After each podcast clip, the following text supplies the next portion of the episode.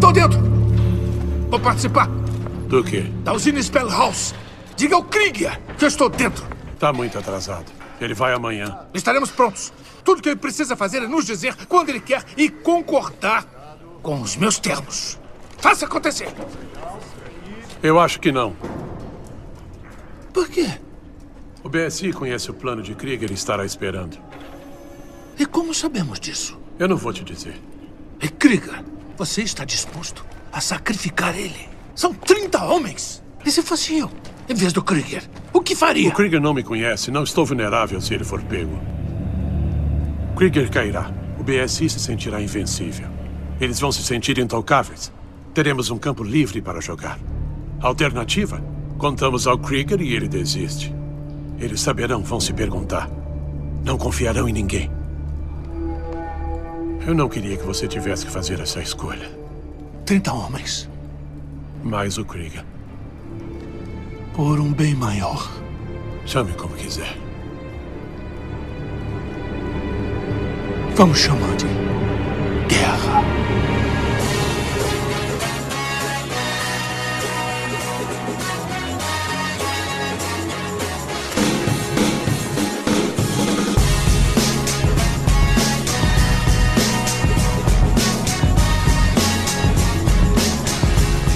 Senhoras e senhores, a mais um Podcastinadores, o podcast de filmes e séries de TV. Eu sou o Gustavo Guimarães e aqui comigo, pensando aonde nossos tijolos vão ficar depois que a gente morrer, estão a rainha da porra toda, Nádia Lírio. Gente, que alegria estar aqui gravando esse episódio com vocês. Felicidade. Gratiluz. Gratiluz. Tibério Velasquez. E como diz o ditado, um dia da caça, outro é do caçador. Ai, Deus do céu. que ódio. Eu, Vécio Parente. É Isso, isso é de um filme de terror, né? É, eu tava tentando pensar em alguma música com bigorna, aí eu não consegui achar. Eu lembrei de Tubular Bells, que não tem exatamente a ver com isso, porque é a música do Exorcista, mas é o que tem pra hoje. Meu Deus do céu. Eu tava aqui tentando entender qual era a conexão com o Exorcista e, e só aceitei. Vai pro canto, fica ajoelhado ali no cantinho e aí pensa em outra. Eu não consegui pensar em nenhuma música com bigorna. Tem música com bigorna? Não lembro. Não pensa em música, pensa em entrada, qualquer coisa, não precisa ter música. Não precisa ter bigorna. Mas aí vou achar que tá, aconteceu alguma coisa comigo, vou achar que, que me substituíram por alguém, Pois aí é. não dá. Não, cara, essa tá muito ruim. Essa tá pior do que as piadas do Tibério. Pô, mano, é Michael Oldfield, cara, é Exorcista, Tubular Bells, não é ruim nada. Não, a música em si é ótima, só a escolha que foi confusa. mas foda-se Mas também. de qualquer maneira, eu vou aproveitar o bloco de música lá na frente pra falar uma história minha relativa a essa música. Mas vamos lá. Mas só porque aparece uma vez na série. Não aparece nenhuma vez na série. Pior ainda. Tem algum caçador na série? Não tem, e daí? Porra, é o Vécio. Longe se vai sonhando. Não é essa. É. O Eu, Cassiandor de mim. Deu mole, cara. Tá pensando aqui. Eu, caçador de mim, boa. Essa seria melhor até, hein? Gostei, gostei. Mas essa foi a minha piada, vocês transformaram em música. Mas ele não é o Ulisses, ele não escreve seu próprio material. Ah, então tá. É isso. Ele pode. Ele pode copiar a piada dos outros. E de volta aqui com a gente, Henrique Granado, coordenador geral do Conselho Jedi Rio de Janeiro e antigo chefe nosso no abacaxi voador. Ô, garoto. Bem-vindo de volta. Pô, é um prazer estar aqui, embora eu ache uma perda de tempo a gente gravar um podcast sobre uma série que a gente sabe que o cara andou, andou e que morreu na praia. Ai, não, não. É Endor, Endor. Aí é spoiler do filme que tem depois. Henrique, vem cá. Você não tem um outro negócio aí que você tá fazendo também? Um, um, um podcast eu aí, um tenho, negócio? negócio, negócio de podcast, agora eu resolvi inventar moda também. Conta e aí. junto com o Carlos Voltor, eu, eu piloto o esquadrão mais errado da internet, que é o Wrong Squadron. Olha, é o que novo legal. podcast aí, ó. Já Que saíram legal. três episódios e o próximo aí sobre Endor também. Vamos deixar o link aqui no post, como sempre. Vem cá, você e Voltor, é que legal. Você consegue falar em algum momento? Ó, bullying. Cara, olha, tá, tá pra nascer uma disputa de quem fala mais, hein, cara? Vou te falar. A gente tá evitando até chamar convidado convidado, porque o cara não abre a boca. Eles fizeram um episódio só sobre o primeiro episódio de Endor e durou duas horas e meia. Só o Volta falando. Ele falou. E boa noite, pessoal, né?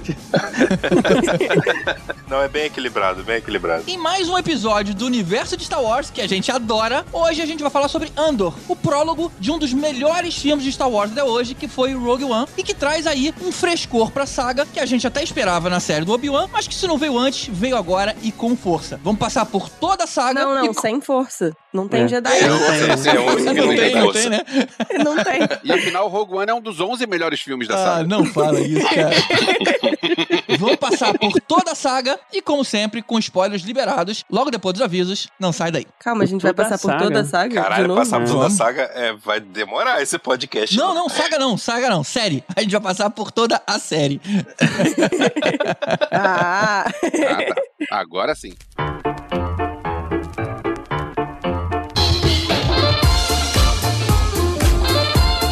Aí, pessoal, os avisos rapidinhos, mas não sai daí, você vai querer ouvir esse.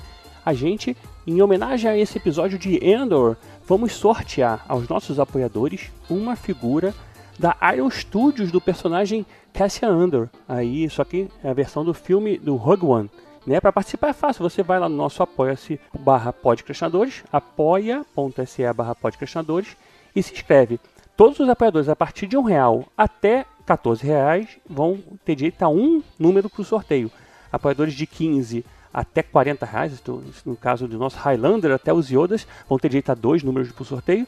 Super Saiyajins e Mestre dos Magos, já que o pessoal que participa do nosso clube exclusivo tem direito a três e os Thanos vão ter direito a quatro números para os sorteios. Então, assim, quanto mais você apoiar, maior sua chance. E o sorteio vai acontecer aí às vésperas do Natal. Hoje é dia 12, 13, está saindo esse episódio. Dia 23, até o dia 23 você pode se inscrever lá no Apoia-se e participar da gente. O sorteio vai acontecer no dia 26 no Instagram ao vivo. E no dia 27, no episódio dia 27, você vai ter aí a notícia que você foi vencedor desse colecionável cedido pelos podcastinadores. Olha aí, cara, isso é muito legal. A gente vai botar uma foto dele aqui no post do episódio. E você também vai ter um link aí pro nosso Apoia-se. E você acompanha nosso Instagram, se você não, não ouviu o episódio, não sai do episódio, vai estar lá no Instagram, vai estar o sorteio acontecendo lá numa live que a gente vai fazer rapidinho. E você também vai poder ver lá se você é o vencedor. A gente vai postar lá e vai marcar você também, né? E tudo mais, você vai saber. Você vai descobrir de um jeito ou de outro. Não esqueça, apoia-se barra podcastinadores. A gente queria agradecer também a todos vocês que acompanham a gente. E também, lógico, esses apoiadores especiais, né? Que fazem esse projeto continuar no ar especialmente aos iodas Sérgio Salvador, Jober de Queiroz, Ricardo Pires Ferreira, a Maria Fernanda Marinoni, Eduardo Starling, Rodrigo Aquino, Carlos Eduardo Valese, Pedro Neto, Ricardo Gomes, Samila Prates, Márcio Alves e Fábio Lúcio Matos. Ao Super Saiyajin Sérgio Camacho, Renato Veiga, Pedro Ferrari e Diego Vale, aos mestres dos magos Bruno Mancini, Marcos Especa, encontrou a gente lá na Comic Con Experience, Marcelo Parreira e Mariana Herrera, e aos Tanos, Hugo Fagundes e Ricardo Varoto, que terão aí é, chances a mais de conseguir aí nosso, nosso brinde exclusivo. Muito obrigado a todos vocês, não esqueçam lá nosso Apoia-se. E se você não puder contribuir, compartilhe a gente nas redes sociais. A gente também está no Instagram, Twitter, no Facebook. E siga a gente no Spotify, no Deezer e no Apple iTunes e onde você puder. E é isso aí, fiquem com o episódio de Endor.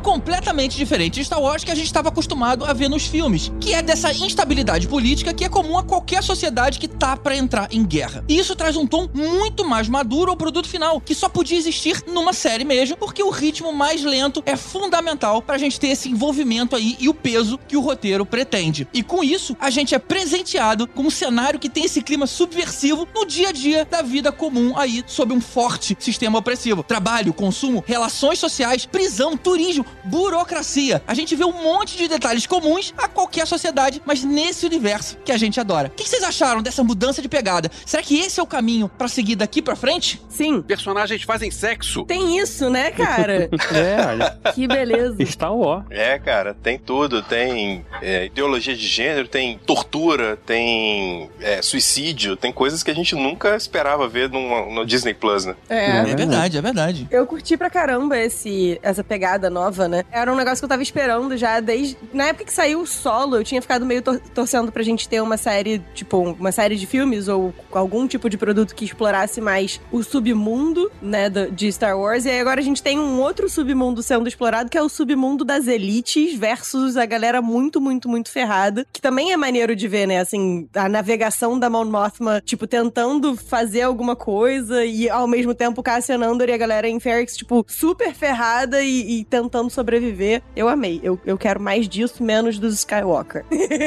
Eu, como fanboy assumido, eu curto o outro e eu também curti esse. Eu curti, não me, não me lembro quem falou, eu preciso é, acreditar a pessoa certa, mas eu não lembro quem falou, que seria um Star Wars pra adulto. A gente viveu Guerra nas Estrelas quando era criança, é, é duro admitir, mas Guerra nas Estrelas era pra ser um produto para crianças, a gente continua curtindo, e ok, nada contra um adulto curtir um produto pra criança. Mas isso também é bacana a gente ver um negócio que não é pra criança, é um negócio que é legal, é um negócio que é mais bem construído, que é mais lento, que é- tem menos ação, e cara, eu achei bem legal, achei bem legal. A gente que consome o material expandido de Star Wars acaba que já sentiu um pouquinho disso assim nos livros e tudo mais, mas realmente vendo na televisão ou no cinema é, É outra pegada, bem, né? bem legal, né? É muito maneiro. É, a gente tá acostumado a ver Star Wars meio como uma novelinha de aventura, assim, né? Uma coisa meio Percy Jackson, meio Harry Potter, né? Aquela coisa infanto-juvenil mesmo. E aí você vê a- a- aquele universo transposto pra um resgate do soldado Ryan, pô, um filme de guerra mesmo, assim, né? Com tudo que a guerra implica, seja os custos de vida, etc., como também a parte política, né? Toda a coordenação da guerra estratégica por trás. É, o- é uma- como você falou, é uma outra pegada, né? Mas é o nome da série, né, cara? É Star Wars, né? A gente também tem que ter É. de vez em quando alguma coisa que foca na guerra e não só na aventura, não só no, no, no Jedi, no Skywalker, aquela coisa que a gente É, e a guerra não mais, né? começou de uma hora pra outra, né, cara? A instabilidade começou a aumentar até chegar num nível insuportável. E aí começou a guerra. O que a gente É. tá vendo é isso. É esse é o caldeirão começando aquelas bolinhas aí de ebulição. Essa é a segunda guerra, né? Isso. A gente teve as guerras clônicas e agora a gente tá falando da segunda guerra, que é a guerra que a gente vê nos filmes clássicos, né? Que é contra a Sim, rebelião. Então, contra isso que eu ia falar. Essa guerra é legal porque ela é uma guerra genuína, né? Porque a Guerra dos Clones, ela é uma guerra engendrada ali, né? Pelo, É. pelo Palpatine. É, o Palpatine liderava os dois lados da guerra e ele só mexia os pauzinhos pra coisa acontecer do jeito que ele queria. Mas não era uma guerra de verdade, né? Era, um- era uma pessoa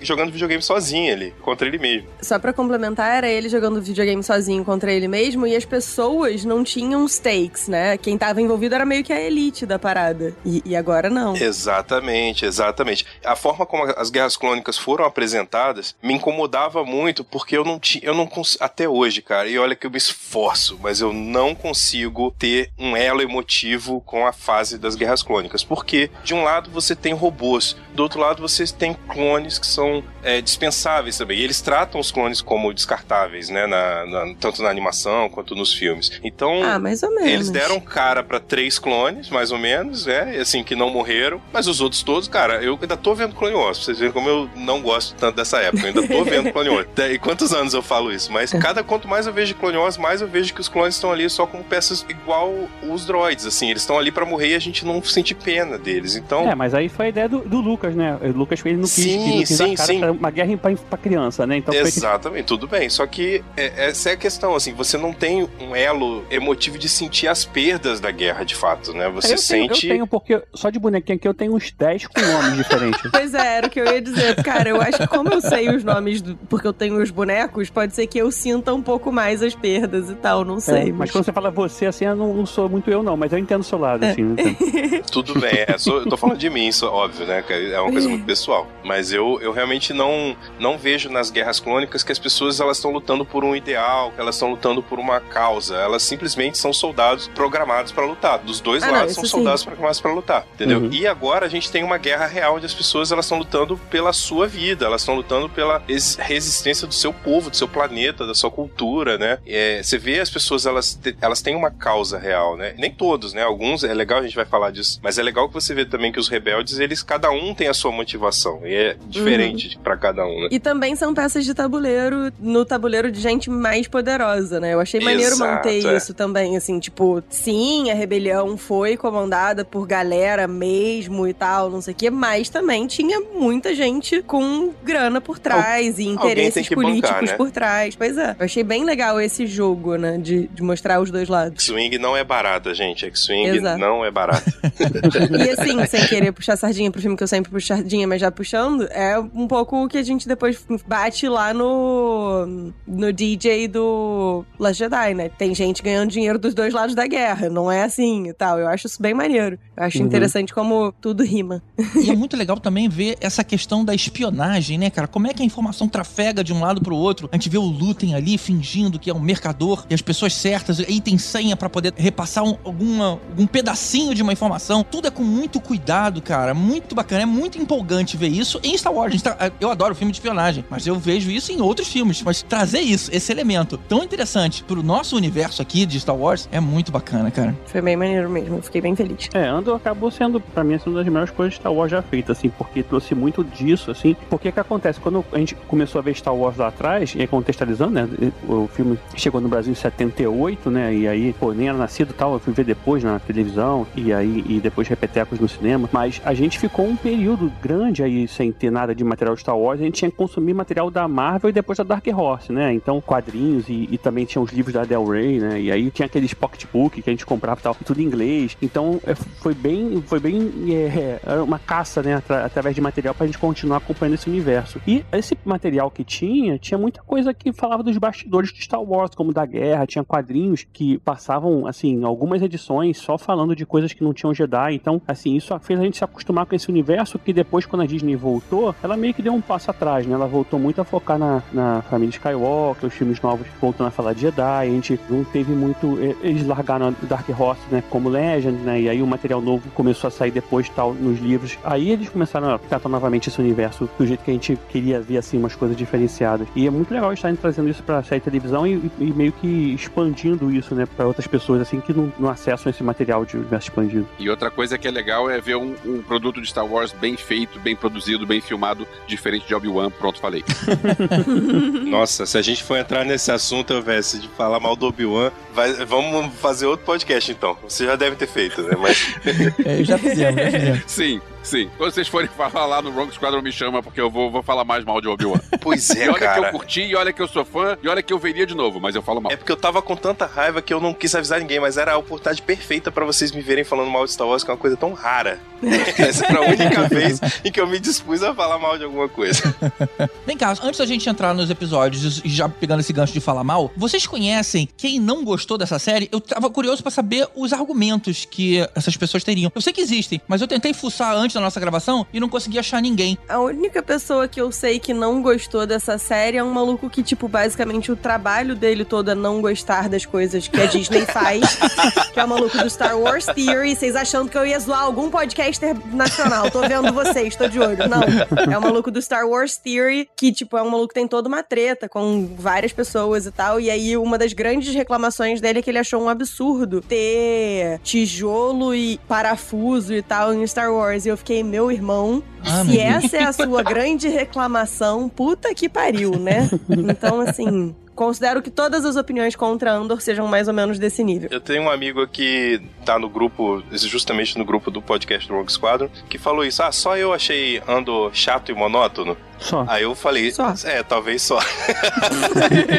mas aí outro cara é, respondeu lá no grupo que falou: Ah, eu não vi ainda, mas o, o pouco que eu vi, que deve ter sido assim, repercussão, né? Porque se ele não viu ainda, me pareceu meio lento, não sei o quê. Aí eu falei, é, gente, mas é o, é o ritmo. É, eu ia falar isso É, agora. que esse é o diferencial, seguir, cara. Não é, isso não é ruim, é o diferencial. Exatamente, é, é É uma Exatamente. proposta. A proposta não é, não é ser uma aventura espacial. É, é Uhum. outra proposta. Então, sim, é mais lento. Não é só Se você não piu-piu, gosta né? disso, então ok. É, assim, eu tenho dúvida, porque assim, como Andor foi uma série que não foi muito divulgada, tipo, não teve o, o hype, a, a máquina de marketing da Disney, blá blá blá, não teve tanto na minha, na minha percepção. Então, assim, eu fui assistir meio sem saber muito o que esperar da série, e aí acabei saindo positivamente surpreendida. Eu tinha como expectativa que a gente já fosse encontrar o Cassian, tipo, sendo da rebelião, sabe? Participando das paradas, fazendo missões É, eu e não tal. sabia também que era o início da Quando, vida dele. pois é, quando no primeiro episódio eu saquei que, tipo, ah, não, a gente vai começar lá de trás, eu falei, show, tô aqui, tô Mas- disposta, vamos esperar. Aproveita e e, foi me bom, tira uma dúvida, Nádia. Você que é muito mais enciclopédica do que eu, que não guardo quase detalhe nenhum. No filme do Rogue One, ele não comenta alguma coisa sobre ele estar nessa luta desde criança? Não, ele fala que ele passou a vida dele toda lutando.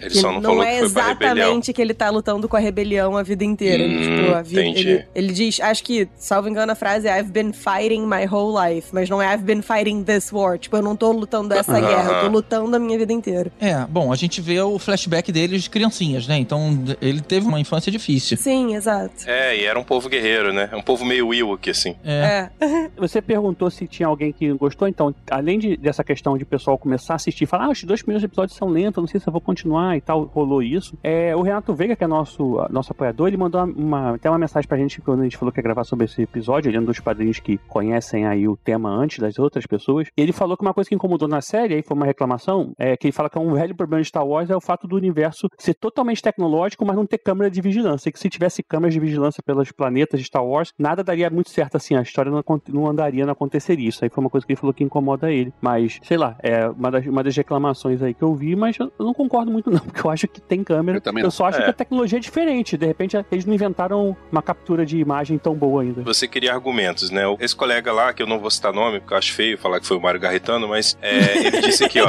Achei legal até o quarto episódio. Depois quase nada acontece. E a construção do Endor como rebelde é fraca. Essa foi a opinião dele, né? Eu discordo, né? Como diz o Luke, impressionante como tudo que você falou aqui tá Não é errado. a partir do quarto que ele começa a virar rebelde, gente? Eu calculei esse negócio errado? Não, não, ele tá dizendo que ele achou legal até o quarto, aí depois quase nada acontece e ele achou a construção do Endor como rebelde fraca. Quer dizer, pode ter sido Mas que então, mas a partir do quarto é que, tipo, ele vai lutar lá no outro planeta, depois ele acaba indo preso, Ah. depois não sei. Puta merda, É, que série que ele viu que os três primeiros Ele episódios. Ele gostou exatamente da parte que nada acontece mesmo. Porque ele falou que Meu Deus. O é, é do tipo o cara sendo contratado, negociando o salário, É. abrindo o MEI. Enfim, parte. não julgo, sabe? Tipo, beleza, é como você se diverte, mas julgo Ah, sim, gostei porque. É, eu- Mas só é, voltando à questão lá do, da tecnológica, assim, a tecnologia de Star Wars ela é, ela é diferente, né? A gente não dá pra comparar, tipo, a questão da câmera com uma tecnologia que a gente existe hoje em dia, que a gente evoluiu nesse sentido, porque pra gente é interessante guardar as, guardar as coisas e filmar e gravar aquele momento e tal. No universo de Star Wars, de repente, isso é o dos problemas pra eles. Eles estavam mais preocupados em voar, em ir de um planeta pro outro, em comer, sei lá o que, do que realmente desenvolver esse futuro. Gente, é, é uma história que se passa a long time ago in a galaxy far, far away. É outro tipo de tecnologia. Você vê o holograma deles, que é um troço que não tem muita definição de imagem. Não, nem câmera, isso é- tudo é, o monitor é tudo verde ainda, né? Com Não letra, existe né, Full não é? HD, né? Não existe Full HD. Não, é, não, mas assim, então assim, existem algumas críticas do modo geral em relação a algumas coisas pontuais, mas eu não acho ninguém fala assim, não, a série é uma droga. Algumas pessoas assim, ah, eu acho meio lento, não tô muito animado pra ver e tal. Mas é, é- é isso, acho que é meio que gosto, né? Ninguém falou, ah, a série é ruim, sabe? Aham. Mas não tudo bem, né? Porque justamente é uma pegada diferente, é uma pegada mais adulta, é uma pegada de guerra que de repente não é a pegada que a pessoa gosta, assim. Ela não gosta de filme de guerra. Ela gosta de Star Wars justamente por não ser filme de guerra, por ser uma aventura. E aí essa ela deve ter achado chato porque tinha essa pegada. Tudo bem, a opinião é que nem braço, tem gente que É não tem. fantasia, né? Conheço a frase, hein, Henrique? Deixa eu falar mal de uma coisa rapidinho, aproveitando que tem o GG e o, e o Henrique aqui. Quando vocês liam Andor, vocês não liam Andir, com aquele tipo esquisito de colocar o O ao contrário? É. Eu leio Anidor, porque da mesma forma que eles usaram o vácuo pra fazer o O, tem um vácuo ali depois do N também que faz um I. Então ficou Anidor pra mim. O primeiro me ach- eu achei estranho, mas a partir dali, sei lá, acho que meu cérebro salvou essa informação. A gente e eu aceita, nunca aceita, mais né? tive problema. Aceita. Ficou esquisito. Mas, mas Tá. ficou bacana. Reclamação feita. Bora. Ótimo. Parabéns, eu acho. no mesmo nível da sua abertura. Parabéns! Parabéns! sua aventura.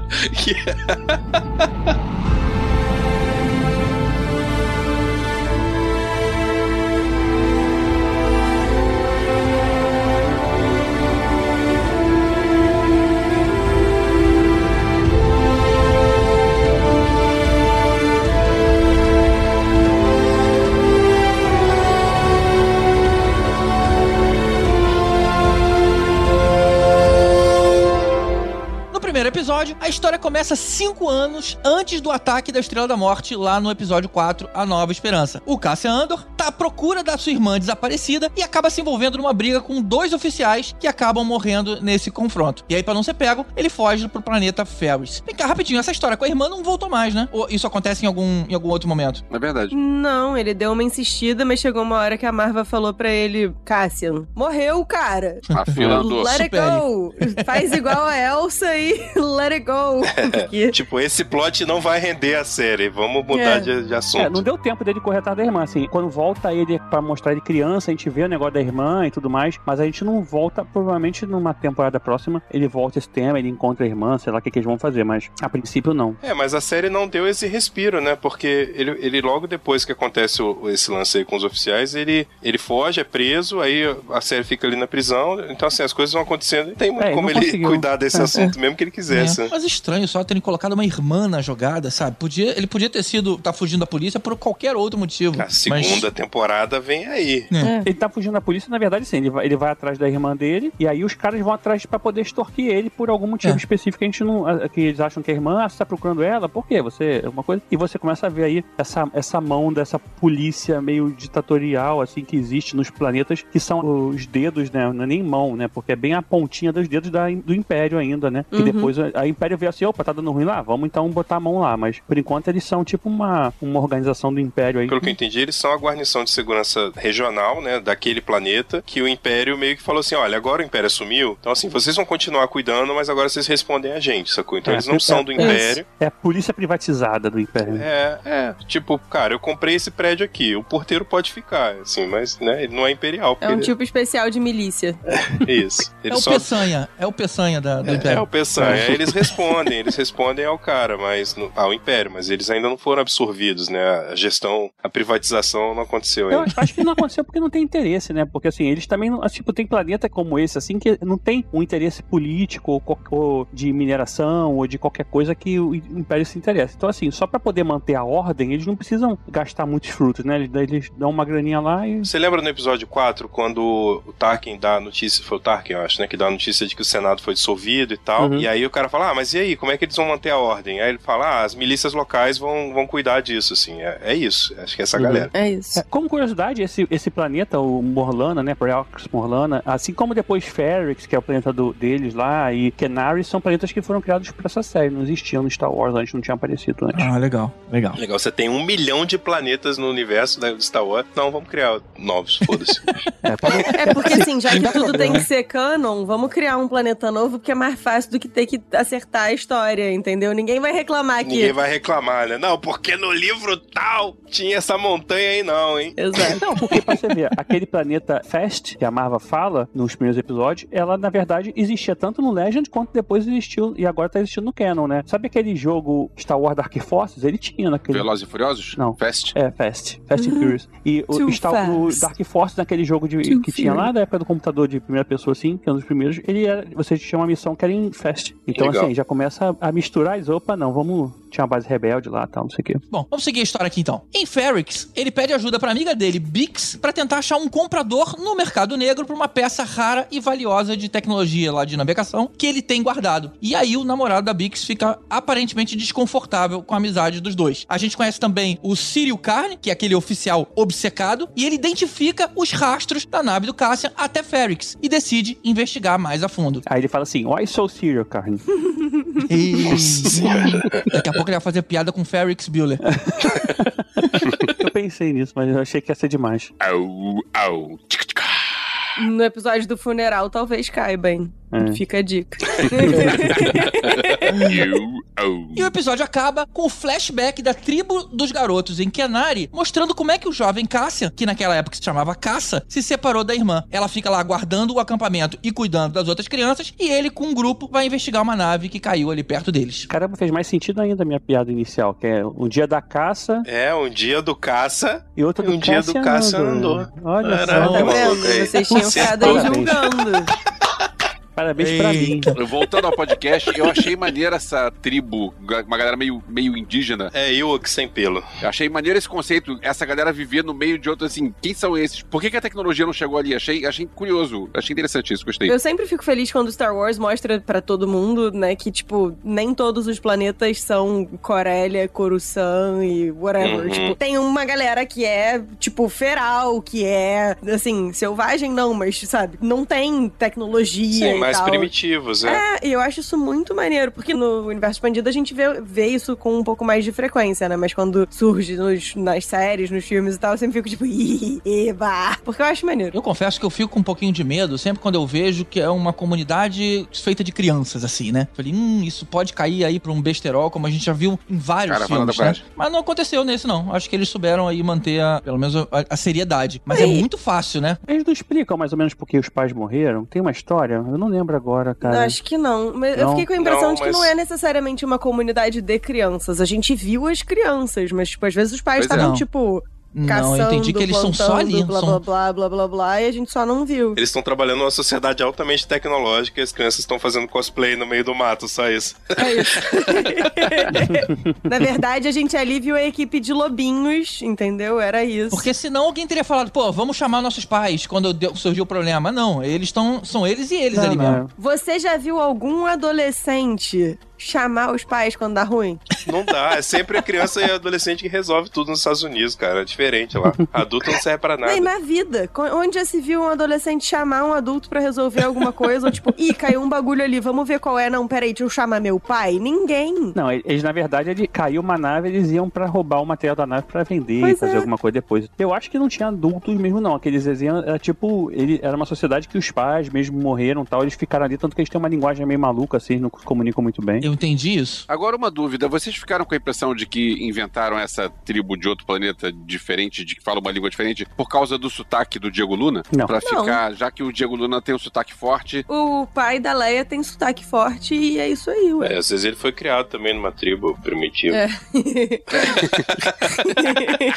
obrigado, Henrique. Vamos, Não, agora acho todos os não. mexicanos de- e latinos de Star Wars são de tribos São tribos selvagens. primitivas. É isso. Melhor não, né, galera?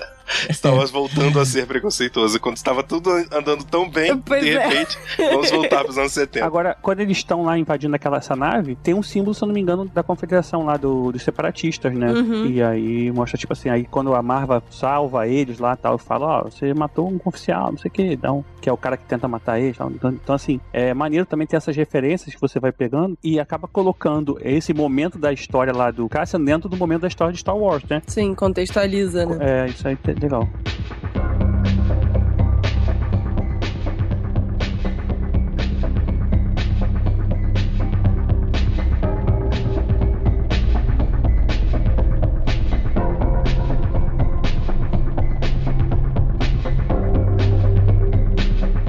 Episódio 2, o namorado da Bix denuncia lá o Cassian pras autoridades e aí um mandado de prisão é expedido. E aí aquele robô B2EMO BBB. conta do mandado pro Cassian e pra mãe dele adotiva. E ele começa a se preparar pra fugir do planeta. E aí, enquanto isso, o comprador da peça que a Bix arrumou viaja pra Ferrix. Um robô gago. Maneiro.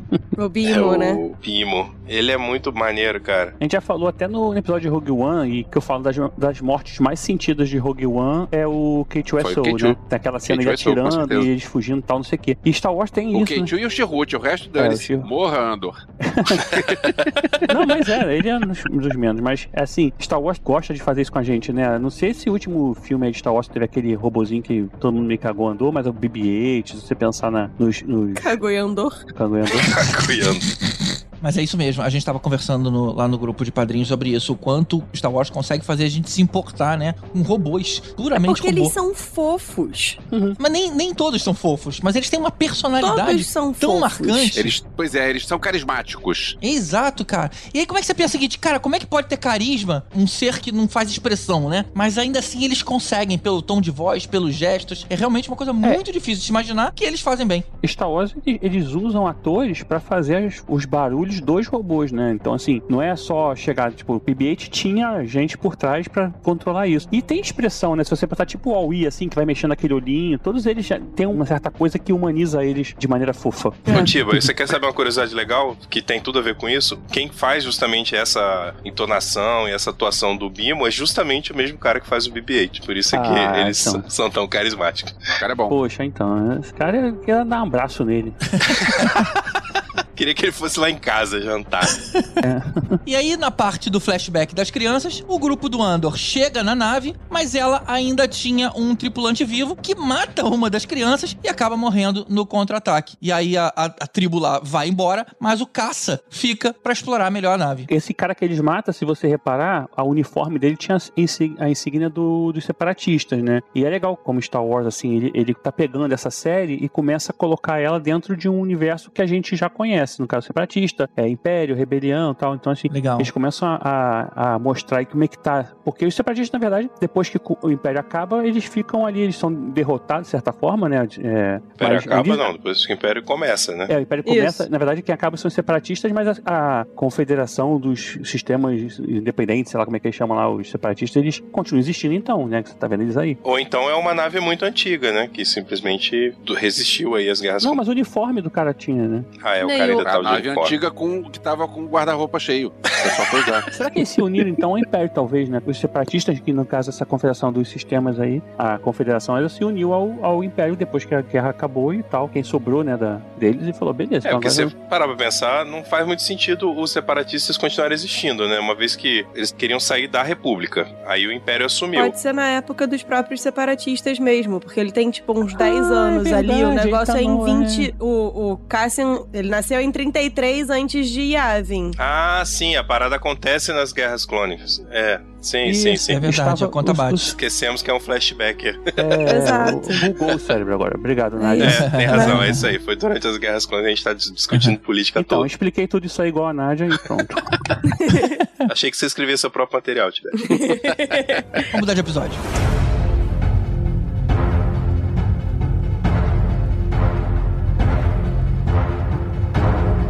No episódio 3, o comprador da peça é o Lutem e encontra o Cassian numa fábrica abandonada e os dois acabam sendo surpreendidos pelo Sírio Carne e a sua tropa imperial, mas no final das contas eles acabam conseguindo fugir. Eu fiquei com a impressão, a tropa não é imperial, né? A tropa é da galerinha da milícia lá do. do É, é, É, é, como do- seria da- o nome Da certo? polícia Essa- privada, sei lá. polícia local aí. É. Isso. Daquela sigla lá, né? É, dos seguranças da empresa, tipo. Da ISB. Não, não é a ISB. É sim, a Imperial Security Bureau, não é? Não, Não, mas não é o ISB. Ele não, o, o, o cara não, é. por enquanto não é nada. É, o cara não é nada ainda. Ele é da do laboratório lá da polícia local. Ah, ele, ele não tinha trocado de emprego ainda. Ele é sub qualquer coisa da polícia local. Tá- Ele não é nem o chefe. O chefe, na verdade, tá de férias. verdade. falou, não se mete nesse assunto, deixa essa porra pra lá, que os caras também são meio enrolados, não sei o que. Aí ele vai atrás do cara pra dar essa merda toda, entendeu? Isso. Mas assim, eles na verdade são, são desse grupo. Não, e ele inveja o Império, né? Porque ele tá numa corporaçãozinha pequena, mequetrefe, do interior, no planeta Chinfrim, onde é,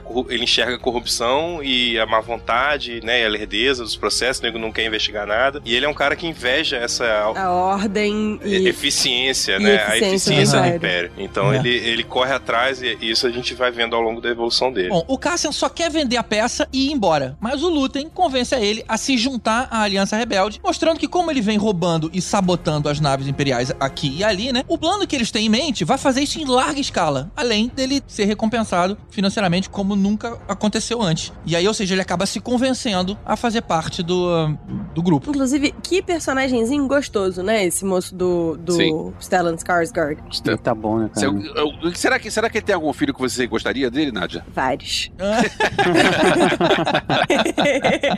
Mas assim, cara, personagem interessante pra caceta, porque assim, Sim. o maluco literalmente vivendo uma vida dupla, quiçá tripla. É nesse episódio que aparece ele no finalzinho trocando de rosto. Botando peruca, né, cara? Porra, aquilo é Isso, tão isso. bom. Muito Eu maneiro. acho que isso tinha que passar em todos os todos os lugares onde a gente conversa sobre construção de personagem, atuação, não sei o que, não sei o que lá. Tinha que passar, tipo, ele antes e ele como efetivamente Luthen, assim, tipo, trocando e preparando pra sair. Se concentrando, é meio atorzão Porra, mesmo, né? que negócio perfeito. Meu Deus do céu, que cena, Ficou bem legal senhores. Ai, apaixonadíssima. E legal, e assim, essa loja dele, né? A gente não vê. A gente já viu essa loja dele até agora? Não, né? A gente Ainda vai não, acho que aparece no depois, é próximo. no quarto Ah. É episódio. quando ele volta só, é. É quando começa a não acontecer nada, segundo o amigo do Henrique. Eu gosto muito quando a gente vê Coruscant de perto, assim, né? Mas É. esse episódio mostra que ele também tem um conhecimento meio bizonho, né? Porque ele conhece o Ca- Cassian antes, assim, ele fala, não, eu vim aqui, na verdade, por causa de você e não só por causa do seu material. E aí você fica meio, cara, que cara é esse maluco aí que sabe de tudo e não sabe, sabe? A gente não, não conhece, assim, quem é que ele tá envolvido. Aí a gente entende que ele é Ele- um- um- uma faísca aí da, da rebelião que tá começando, quem é esse cara, mas assim, fica meio. Ele não só sabe de tudo, como ele é capaz de usar as peças certas no, no jogo do xadrez, tipo, ah, fulano vai morrer, tem que morrer, porque se ele não morrer, vão desconfiar da gente. Sim, o maluco é. É, é bizarro Pois como, é. o cara, como É. o cara pensa de uma maneira fria, né? É, ele é um nessas coisas. estrategista frio, é. Pois é, pois é.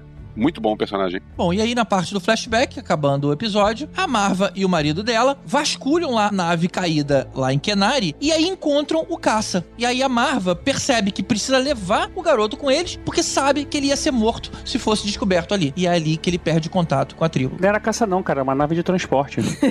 Ai, meu Deus do céu. Cara, mas então, vamos lá. Eu tenho uma dúvida sobre isso, talvez vocês possam tirar. O que, que a Marva e o marido estavam fazendo lá? Eles já estavam no planeta e eles viram a nave cair fora atrás? Ou, ou foram eles que abateram a, a nave? Por que, que eles estavam ali naquele momento? Alguém sabe? Eu fiquei achando que a série ia explicar isso em algum momento e acho que não explicou, né? não, pra quê, né? Não, É, tá eles aí. eram scavengers. Era só isso. Será? Mas eles eram scavenger daquele planeta, eles já estavam naquele planeta, então. Não, não, eles iam acho que de, de canto em canto e tal. Uma coisa meio, meio Han Solo, só que ao invés de Pô, mas se- fazer entregas, Eles- eles é- faziam retrievals. Mas se uma nave cai em Marte agora, não tem como eu saber que a nave caiu lá e escorrer e chegar Não, a mas- tempo pra. Mas Marte é no universo Star Wars? É. Você é um scavenger? De repente, a, de repente a nave ela, ela emitiu um sinal de alerta, de ajuda, eles estavam por perto, eles ouviram, só que em vez de ajudar, eles só foram atrás pra poder tentar Também pegar as coisas. ser. Quando chegou lá, viu que tinha acontecido aquilo, ele falou: Olha, você matou um, um oficial separatista tal, pode dar ruim pra você, vem comigo, moleque, e vambora. Foi meio que nisso. E, né? e- e já a série deixa claro que eles são scavengers ou isso é uma coisa que a gente tá assumindo? Não, A é- gente tá assumindo. É. Porque está fora da mesa eles terem abatido aquela nave? não, não tá fora da mesa, Ah. mas eu acho que eles também não eram muito. Não tinha um ele- perfil, né? Um casal. Tipo, a- não, e assim, a, a nave, porque a nave que o Cassian usa, acho que no primeiro episódio, é a, ca- a nave que era deles, da Marva e do Clem. Que é uma nave fodida, assim, uma fubequinha, e não é uma nave ferrada tipo a Millennium Falcon, que The Junk will do, né? É, é Uhum. tipo, é uma nave mais, mais piquititica mesmo e tal. É um Chevette então, velho Eu mesmo. fiquei com a impressão de que a série meio que. Assim, pode ser que eles não digam com todas as letras, nós viemos até aqui porque nós somos scavengers. Mas eu acho que, tipo, as coisas que vão aparecendo sobre eles, e principalmente sobre o Cassian e o que o Cassian faz, meio que deixa claro isso, assim, tudo que ele é, ele aprendeu com eles. É, eu tendo mais a enxergá-los dessa forma, mas é porque tudo que a gente viu de Star Wars até hoje, é o que você falou, você- ah, eles não estão em Marte, né? Você, né? sim, Uhum. é outra tecnologia, mas é que a gente tá acostumado com a tecnologia de Star Wars, com tudo que a gente viu desde 77 até hoje, assim, é muito material. E eu Uhum. não tenho nada muito similar a isso do tipo, cara, caiu uma nave aqui, um scavenger de outro planeta chegou rapidão, assim, é meio louco. Não, mas de repente acho, eles é. estavam passando ali, de É repente, é o que eu isso. falei. Ele- é, Eles estavam é, na pra mim, região, eles emitiram assim, é. olha, estamos caindo, é, por favor, nos ajudem, Tipo, de eles não Aí eles ouviram o sinal de socorro e falaram assim, beleza, mas a nave vai cair vamos lá pra ver se sobrou alguma coisa, mas tem que ser rápido antes que chegue alguém pra se resgatar de verdade essa nave. Então, assim, É, eles não são scavengers tipo a Ray, que é, é scavenger local, local mesmo, né? Tá presa Uhum. ali, enfim. São enfim. Sky Scavengers. É, são, tipo, é por isso que eu comparei com o Han um pouco, assim, que eu, eu, não, eu não duvidaria que se o Han visse uma nave caindo, ele fosse lá caçar peças, sabe? Então, Sim, sim. acho que é meio que essa vibe. é, eles só que eles pareciam fazer isso pra viver, assim. Mas eu falei assim, É. eles podiam estar rastreando aí o, o rádio da polícia, da- de- do, do, sei lá de quem, eu vi um- uma frequência dizendo que uma nave tava caindo atrás, e eles Ah. falaram, beleza, tá caindo uma nave no sistema tal, vamos lá, chega, que a gente chega antes dos caras pra pegar alguma Pode coisa. ser. É isso. Bom, quem tiver uma teoria diferente, escreve aqui pra gente no, no post. Vou aceitar essa teoria como minha também.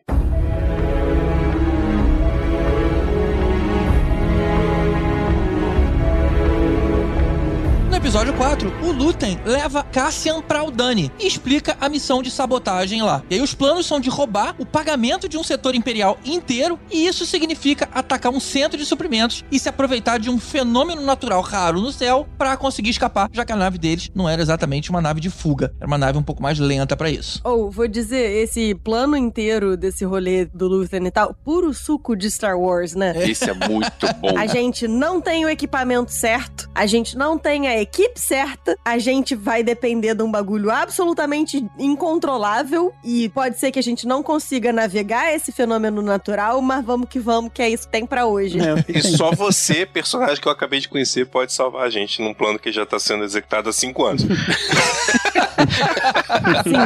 Tem isso também. O comandante já falou puro suco de Star Wars. Puro suco de Star Wars, Tem exatamente. duas coisas nesse episódio que aí a galera da antiga vai se referenciar. No caso, não é referenciar, não. O, o Kyber Crystal que ele, que ele ganha, né, como forma de pagamento, Uhum. é aí conhecido por todos aí como sendo os- o, o cristal que dá energia ao sábio de luz. Mas eles foram é, aparecer na primeira vez, se eu não me engano, lá naquele Splinter of Mind Eyes, aquela, aquele livro que virou também quadrinho, e ao mesmo tempo também aquela batalha de Mimban, que também é citado nesse filme aí, que aparece no Han Solo. Então aí, Uhum. assim, É, e que, então, e que ele leva uma referência ao próprio Rogue One, né? Porque a Jean também recebe um colarzinho de Kyber da mãe quando eles se separam, quando ela ainda é criança, né? Sim. Uhum. Ou seja, não é tão raro assim, né? Todo mundo que é pobre tem um pouquinho desse. Não é tão raro assim. Eu fiquei tão contentinha com a possibilidade de que o Cassian tenha servido junto com o Han, tipo, de que talvez eles se conhecessem. Eu fiquei tipo, ah, isso seria fofo, cara. Todo mundo Hum. em Mimban, coberto de, de lama e tal. Feliz. Já que também tomou banho com o Chewbacca. Será? É. Que delícia.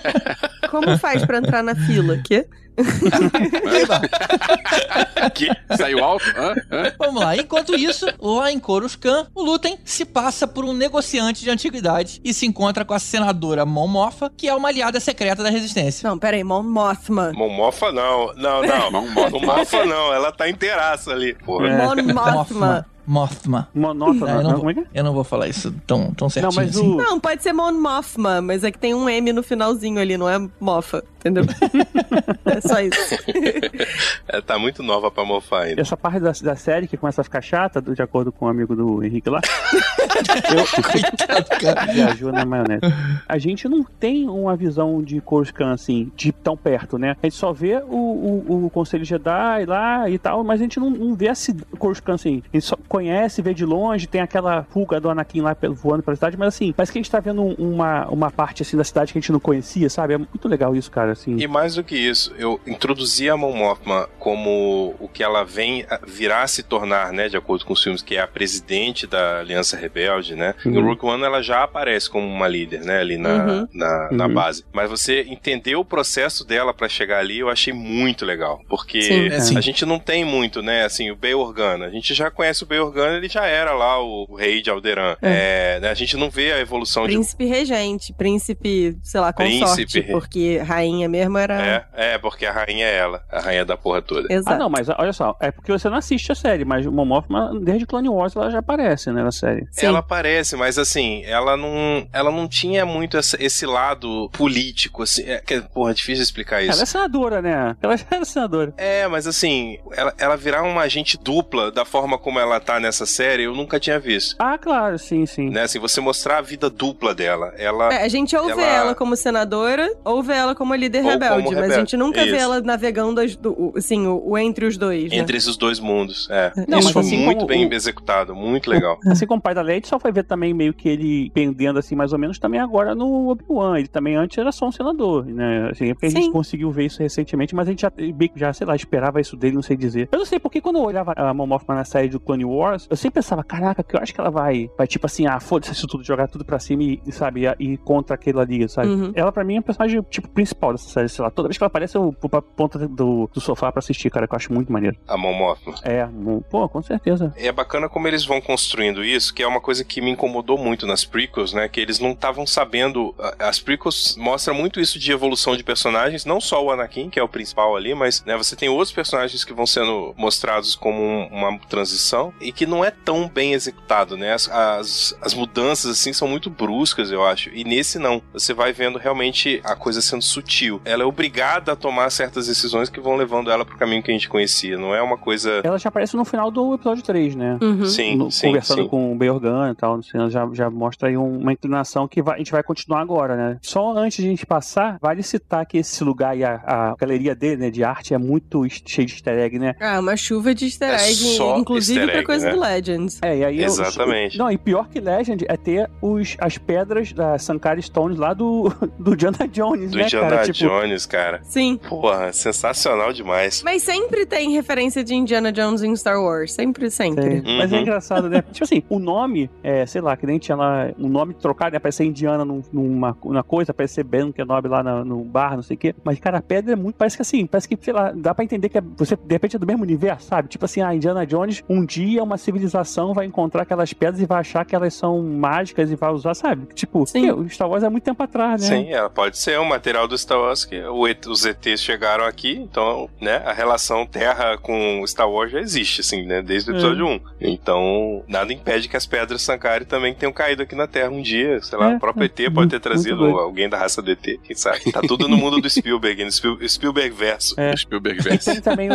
o- o elmo lá do Starkiller, do jogo, do Force Unleashed, né? Aquele elmo que ele usa no. Que é meio de. Parece Quando ele é elmos- né? É, do, como é que é dos Inquisitores, né? Aquele elmo assim, meio com abinha e tudo mais. Tem várias paradas, né, cara? Assim, muito legal. Isso é muito bom. Tem, tem, tem o elmo da Amidala, né, do, acho que do episódio 2, quando Do uma das episódio 2, é. É. mil roupas dela, tem coisas dos Wookiees. Tem tipo uma pedra que é daquele World Between Worlds, né? Do, também do Rebel. É, do Tem, Rebels. cara, um pedaço da, da porta do templo. Da pedra quebrada, né? Só que tá É. quebrada, né? Pô, cara, é muito doido. Isso é maneiro. Tem algumas coisas em carbonita, né? Aí, será que o tempo bate? Porque Rebels, quando aparece o World Between Worlds, já tá muito perto do New Hope, então- e a parede tava lá. E Endor é antes. E como é que tá um caco Mas pode Será ser uma entrada Não, de pode outro ser uma templo. outra. É, pode ser outro templo, é. é, é, sei lá, não, não necessariamente é daquele tempo, né? mas pode ser de algum outro lugar, né? Que também tinha essa referência, né? Vocês passam pano pra tudo, né? Puta merda. Star Wars. né? a, gente, a gente falou isso Ah, no episódio. pronto, Henrique, tu reclamando da gente passando pano pra Star Wars. Ah, francamente, né? Achei que ninguém ia falar nada. Achei que ia passar. Obrigado, A Nath. gente falou isso no episódio de Obi-Wan, cara, que você não ouviu, assim. É que é o seguinte, Star Wars é tipo o nosso time de futebol, a gente pode falar mal, mas se alguém falar mal, a gente vai e rebate, sabe qual é? É isso. aí. É, é isso É o irmão mais novo. A gente faz bullying com ele, mas não deixa ninguém de fora fazer bullying. Só quem pode chamar esse merda de merda sou eu. Ah, é uma merda. Aí alguém chega assim, ah, é uma merda mesmo. Que merda? Que merda é o quê? Merda é tu. Merda não, é quem é você, exatamente. É, é tipo assim. Bom, e aí o episódio acaba com o Cyril Carne sendo demitido por ter deixado lá os dois fugirem e ele vai morar com a mãe. Tadinho do cara. Gente, essa mãe, essa essa- mãe é uma personagem incrível, cara. Fala e aí, essa batalha que o Círio Carne perde é uma batalha muito bem montada também pelos. Por, por- não sei se não são rebeldes, não são. Por, por- por a, a galera de lá. Achei muito maneiro como eles fizeram. Como eles juntaram a galera. Como eles conseguem fazer uma parte musical de chamar a galera com batucada. Foi, foi muito bacana isso. Muito legal. Teve isso? Teve. Não lembrava isso, não. Tem, eles começam a batucar tipo um alarme, assim, de ó, tá dando ruim. Aí o, o cara tem uma, uma latinha ao lado da porta da casa, ele começa a bater na latinha ao lado da porta e de repente você vê a cidade inteira tá batendo junto. E aí acabou o silêncio. stop. E o clima de tensão vai crescendo. Cara, que coisa bem feita E isso. aí quando Que faz coisa maneira. silêncio, aí o cara, ué, que fiz? Como assim ficou silêncio? Sabe o que, que tá rolando? Tipo, aí, aí que dá medo, né? Pô, silêncio é, É. foda. Assim. Pois é, Silêncio é foda. muito maneiro. Mas o- esse lance da mãe, cara, eu achei muito maneiro, porque ó, o personagemzinha odiável, assim, né? Sei lá, aquela tia escrota que você tem que faz umas cobranças nada a ver, assim. Eu achei muito maneiro. É a tia que pergunta dos namoradinhos, né? Tipo. É, exatamente. É, Quando é, que, quando é que vai vir um boneco aí? É. E que, né, o trabalho tá ganhando quanto? Né, Sabe, aquela tia inconveniente, assim. O é, filho ela. da Neide já tá fazendo concurso público. Isso. exatamente, compara os primos, é isso aí. E você passa até a entender melhor o cara, assim, até aceitar um pouquinho ele, né? Porque, tipo, tu fica, eu achei ele mó babaca o tempo todo. Mas assim, tu fala assim, pô, com uma mãe dessa, acho que eu seria meio babaca também, sei lá. Pô, mas aí ele podia ser babaca com ela, né? Tipo. Pô, o cara criado a sucrilhos até hoje, né?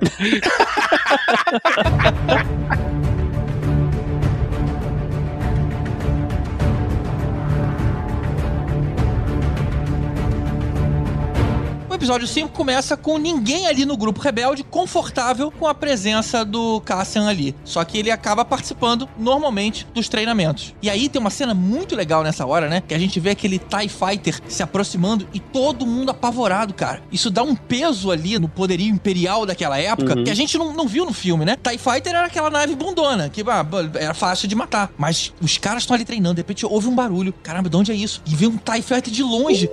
Todo mundo fica efetivamente com medo ali na hora, cara. Eu achei muito legal o peso que deram pra isso. Sim. Ali eles estão muito é, em inferioridade é, militar, assim, né? A arma, tudo, né? E isso pode botar também a perder todo um plano deles. Então, tipo, é, em caça, ele faz muita diferença, né? E tem a diferença também de, tipo, eles estão a pé, né? A gente tá acostumado a ver o TIE Fighter lutando com um X-Wing. Aí, tipo, ah, porra, TIE Fighter é nada. Mas, pô, vai tu a pé correr de um TIE Fighter. Difícil, Uhum. complicado. Tem isso. É, e assim, são pessoas soltas, são cinco pessoas lutando contra um império, contra um Pois é. exército organizado, altamente armado, né? Muito mais avançado tecnologicamente do que o que eles têm à mão. Então, assim, o- a, a discrepância deles pro império, qualquer soldado do império, um Stormtrooper é uma ameaça muito maior pra eles. É exatamente isso, Henrique. A gente vê o treinamento deles, eles tentando contar passo pra poder andar igual a, a um Stormtrooper. Ou seja, eles estão. Não é uma. Não tá aprendendo a usar uma super arma, é uma coisa muito, muito menor. E de repente vem um TIE Fighter ali, um produto muito mais poderoso do que qualquer coisa que eles tenham ali, né? E eles vão lutar contra tudo aquilo. Cara, É. você imagina o cagaço, assim, porque sempre que eles falam do plano, eles falam do plano como uma missão meio suicida, assim, né? E não é uma Uhum. coisa. É isso mesmo. Faz assim, por que, que eles estão indo ser suicida, né? Mas é, é legal que você começa a achar também que é uma missão suicida, né? Depende, à medida que você vai acompanhando os passos deles, você vai lá, cara, eles não têm a menor chance. Vai dar ruim. Vai dar ruim com certeza, né? É. Agora, a gente tem uma coisa muito importante que a gente vê nesse episódio. No anterior, a gente viu o Blue Milk, nesse a gente tem um leite diferente. Olha aí, um novo tipo de leite no universo de Star Wars. Qual? Não sei, é um leite diferente. Porra, velho, eu achei que você tava vindo com informação de verdade, você tá vindo com, tipo, olha aí, Trazendo é diferente. Um Sei leitinho. Não, é que eu tô zoando porque assim, a gente sempre lê leite azul, né? Assim, e esse, esse por acaso parece um leite que ele é mais. Uma cor meio, meio burro como foge, assim, É sabe? branco, esqueceram de botar o corante do dia da gravação. Ele não é azul. Não é Pronto. azul, é. É o Not Blue Milk, o nome do Not blue leite. milk. You can't believe it's not blue milk. Deixem aí nos comentários de qual bicho vocês acham que é o, o leitinho que a gente viu nesse episódio. Pronto. Pior que isso assim, não é de bicho nenhum. Opa, como assim? Opa, Opa, ela é. leite de ando. leite de ando. E no fim do episódio, a ISB conclui que os rebeldes estão realizando uma série de assaltos coordenados pra ter aí arma e tecnologia imperial pra fazer alguma coisa. E é isso Calma, que dá a peso ISB aí. não. A ISB não. A Dedra, que é uma personagem incrível que também não falamos dela ainda, hein? Sim. Ainda não É falamos verdade. dela, exatamente, é verdade. Todo mundo ali dentro querendo provar o ponto dela e ninguém tá acreditando nela. É, E que personagem boa é essa, não? Que personagem boa, exatamente. Eu queria não conhecer o Vess há todo o tempo. Eu só tô concordando, Henrique. Porra, Henrique.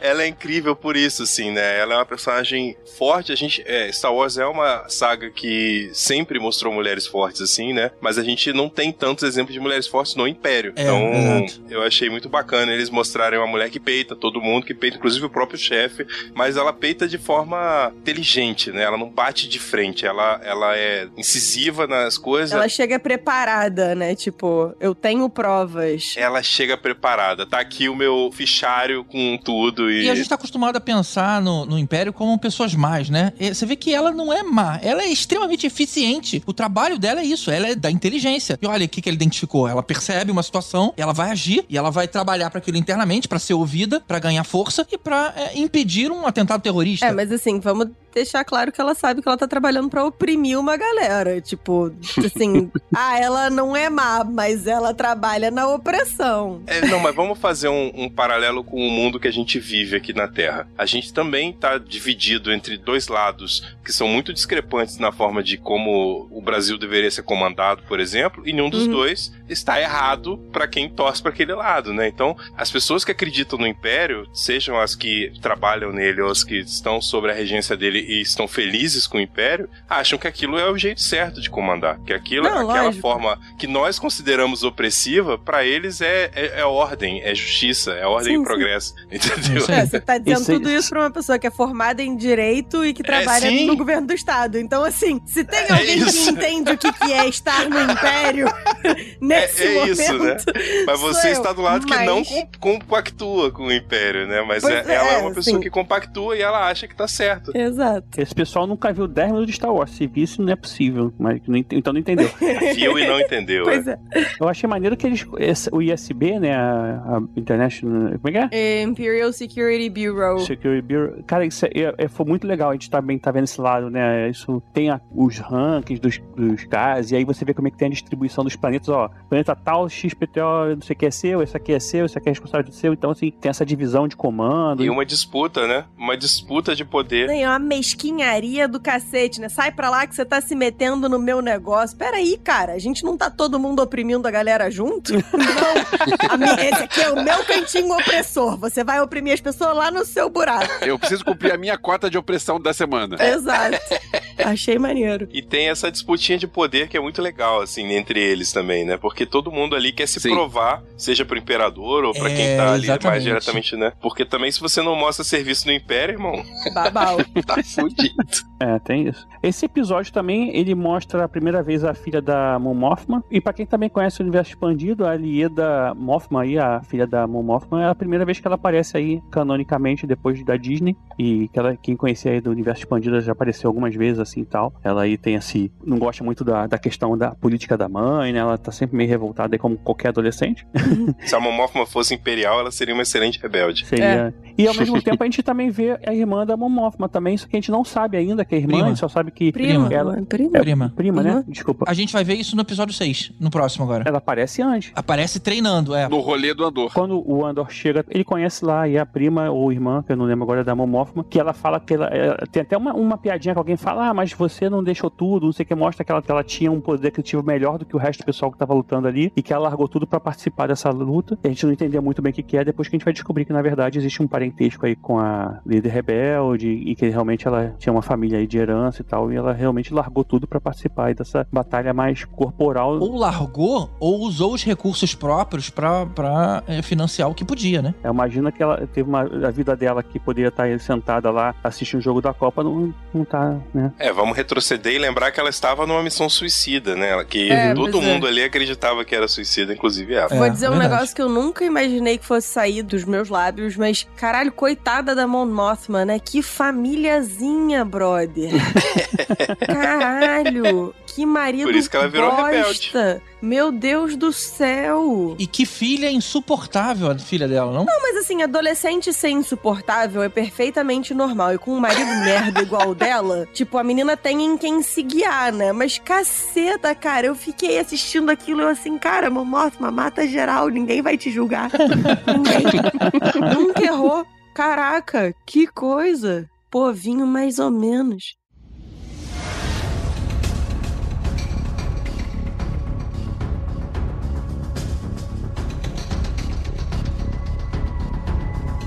O episódio 6 é justamente o plano em ação. O grupo de assalto se infiltra na escolta do comandante, toma a família dele de reféns e força ele a entregar o acesso ao cofre principal. E aí, durante o transporte das cargas do hangar para a nave deles, chegam as forças imperiais e começa o tiroteio que mata aquele tenente aí que ajudava os caras. Que episódio com visual maneiro. Sim. Aquele troço lá no espaço, aquele olho, o, o que eles passam dois, três episódios falando, ah, porque tem o olho, porque é um, é um negócio que é maneiro e tal. E você fica naquela expectativa, tipo, o que, que será que vai ser? Será que vai ser maneiro? E, cara, é maneiro. Aquela chuva de meteoro, né? Isso, isso. É muito, maneiro. É muito maneiro. Eu achei bem foda também. Esse episódio tem uma coisa legal que a gente descobre que um daqueles caras lá da célula de Aldânia aí, da, dos rebeldes, ele também já foi um Stormtrooper, né? Isso não lembro o nome dele agora. Ah, teve isso? Assim como o Finn já foi também, então a gente vê que tem uma galera também que abre os olhos, né? Desertor. É, Ah, maneiro. Não lembrava disso, não. É. Tem aquela cena da nave saindo de lá. Esmigalhando o menino. É, tinha uma carga que ficou solta e Caramba. ela esmaga a coluna vertebral do, do Nemec, do, daquele garoto, né? pô, Oh, que né? tristezinha, hein?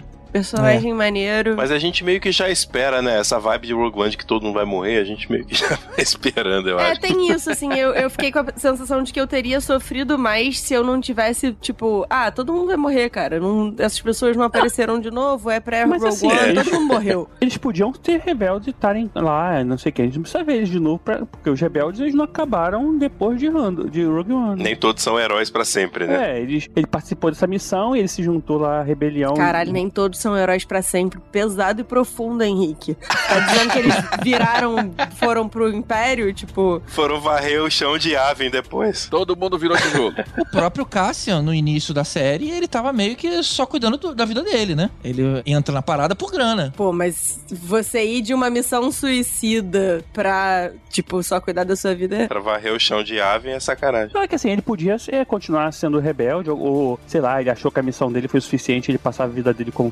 fazendeiro lá junto com o médico de quatro braços lá, sei lá. Que inclusive é da raça do personagem do John Favreau do Han Solo também, não é? O, o piloto. Não é da Mascanada? Mascanada. Não, a Mascanata tem. Não tem quatro braços, ela só tem Mas dois. parece. Mas não parece. Que ela tem quatro braços ou parece com ela? Não, não, não parece esse, esse, esse alienzinho parece com a Mascanada. Não achei não, cara. Eu achei que parece o, o personagem do John, John Favreau do, do Han Você tá sendo preconceituoso em achar que todos os aliens são É iguais, hein, cara. Cara, ele tinha um óculos, assim, verde olho, ele usava uma parede eletrônica, ele era meio cara, igual, muito igual, só não tinha quatro braços. Não achei não. Você tá achando que todo mundo tem dois braços, são igual- sacanagem.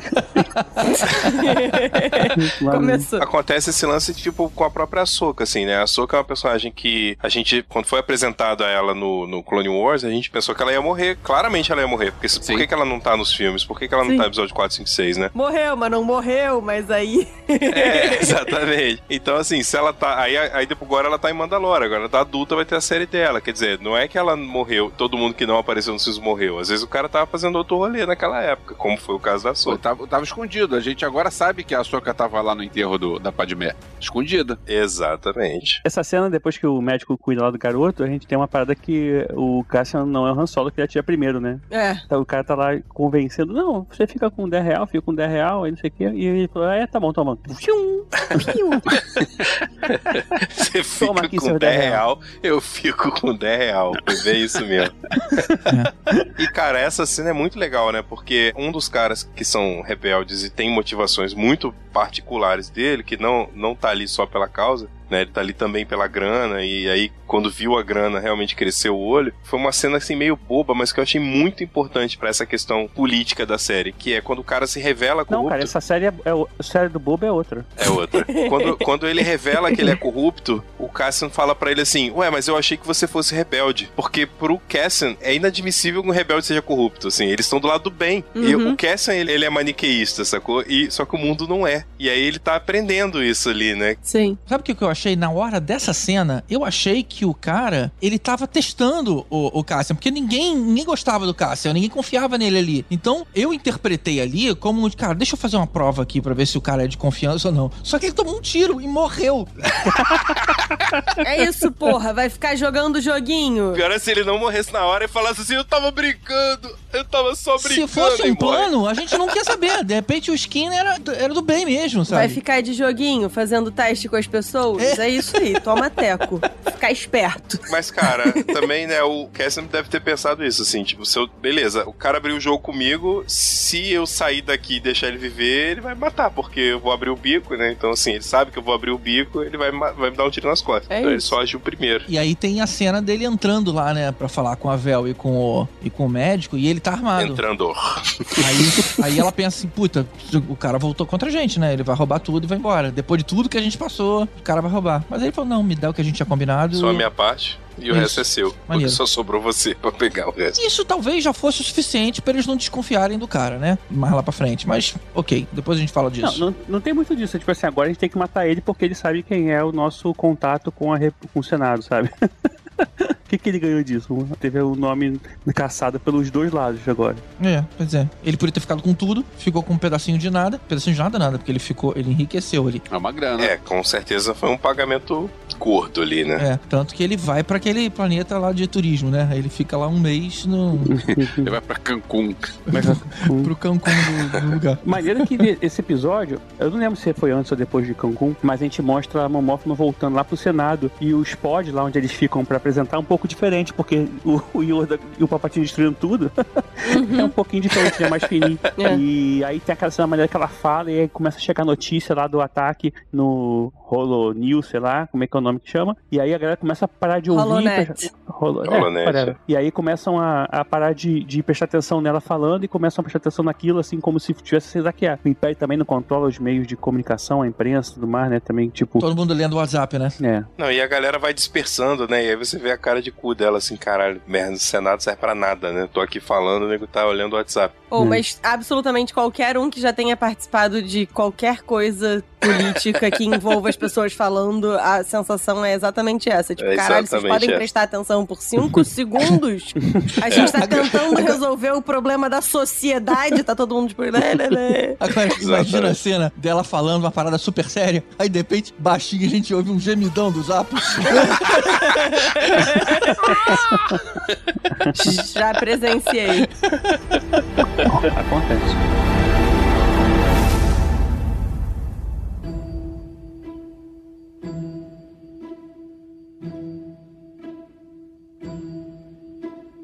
Em Coruscant, o Círio Carne começa um trabalho para a inteligência do Império, mas lá de baixo, na área de processamento de informação. A gente também vê a assistente lá do Lutem se encontrando com a Vel e elas concordam que o Cassian, sabendo quem o Lutem é, pode colocar muita coisa em risco se ele for capturado. E eles concordam que a melhor estratégia é matar o Cassian mesmo. Cara, sabe que uma coisa que me.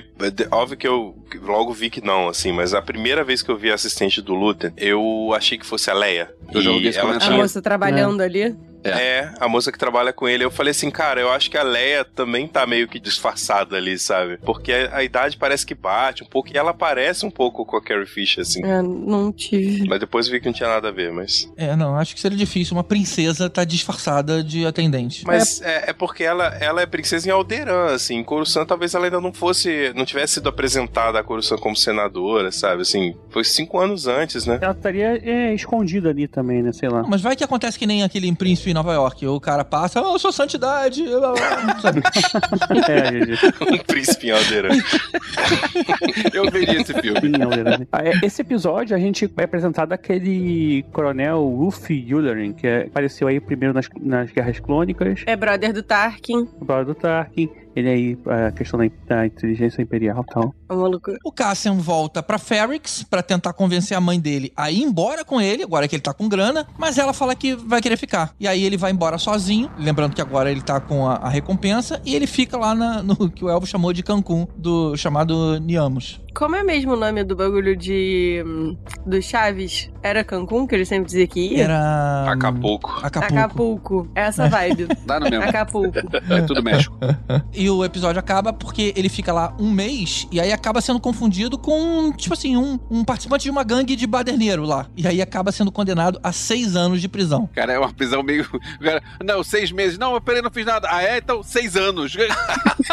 Uma das paradas Caramba. mais mundo real, assim, que eu senti de Star Wars foi esse momento, assim, cara tá de férias em Acapulco ou Cancún, ou como era o nome do planeta, eu esqueci agora. É, e. Ah, não, pô, pelo profiling você tava correndo, você é latino também, Você é então mexicano, fica aqui é na linha, pô, vai rodar junto, é isso aí. Eu fiquei, caraca, olha aí, Star Wars falando do mundo. E os robôs que prenderam ele são do mesmo tipo do Kate Soul. É. Kate Pessoa. Eu ia falar, como assim, qual tipo de robô é? Marca? É modelo? É- Modelo, eu acho. Engraçado, né? Porque assim, a gente não sabe o que vai acontecer quando tá assistindo pela primeira vez. Eu super fiquei achando que um desses robôs seria o Kate Soul. Eu também né, Também. é, é, se conheceram ali, ele ainda no Império e tal, e eventualmente ele desconfiguraria o robô pra ajudar ele, alguma coisa se tornaria o que a gente conhece, mas acho que não. Ainda não foi dessa vez. Não foi dessa vez.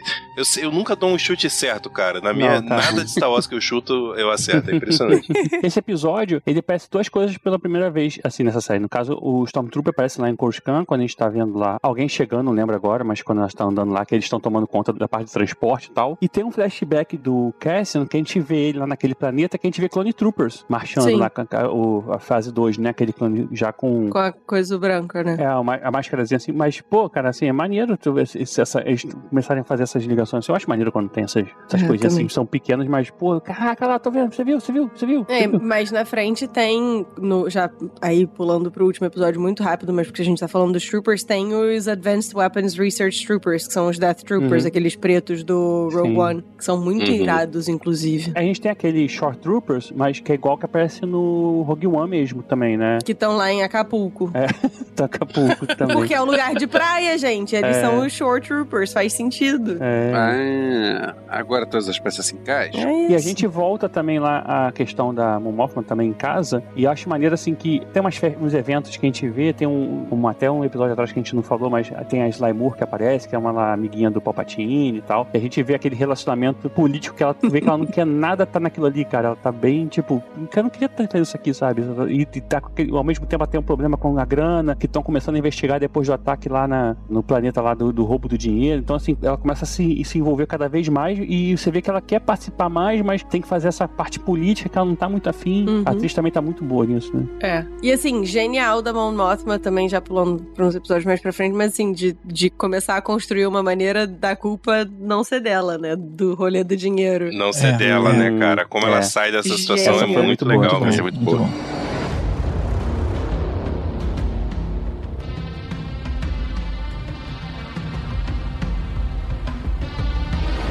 E a partir do oitavo começa a fase da prisão de Narkina 5. O Cassian passa os dias trabalhando na indústria pesada de peças pro Império. A prisão não tem cela, não tem algema, só tem um chão eletrificado que serve pra manter todo mundo na linha. Sabe o que, que me lembrou, Elvis? Eu acho que você vai lembrar também. Aquele filme antigo do Rutger Hauer, Aliança Mortal, que a, a prisão era livre, mas todo mundo usava um colar com explosivo. Uhum. Lembra disso? Você tinha que andar junto porque alguém que você não sabe quem é tem um, um chip no colar dele e que se os dois se separarem, os dois Isso, explodem. Os dois explodem, exatamente, cara. Também é muito maneiro. E, e era tudo tranquilão ali, né? Ninguém era preso. Essa prisão tinha uma vibe também meio THX de 1138 também, assim, meio brancão, umas paradas assim meio... É. Isso. É. E aparece quem? Quem? O Golon. O Gollum. Andy, o... Andy Serkis. Como é que é o nome do macaco também? Pô, o Snoke, né? O O Snoke. Snoke aparece ali fazendo toda a ligação com as sequels. Porra, o Gollum, o Snoke.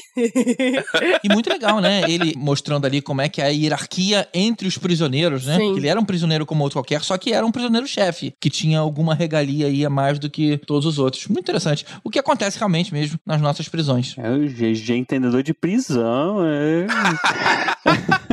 Sei lá, não tenho esse conhecimento todo de, de prisão não. pra dizer que é isso aí, é assim mesmo. Eu ainda não fui. Não vou dizer nunca, né? Mas por enquanto tô, ainda tô. Tem um cara que manda matar os outros, né? É, eu tenho curso superior. É. Onde se explica muito do arco de vilão do GG e tal. A gente. É assim que a gente vai aprendendo, entendeu, galera? Inclusive, nunca critiquei, sabe? Eu acho ótimo. A gente entende por que, o GG só apareceu há alguns anos e a gente não tem nenhum relato da vida dele prévio É quando ele isso. apareceu. Né?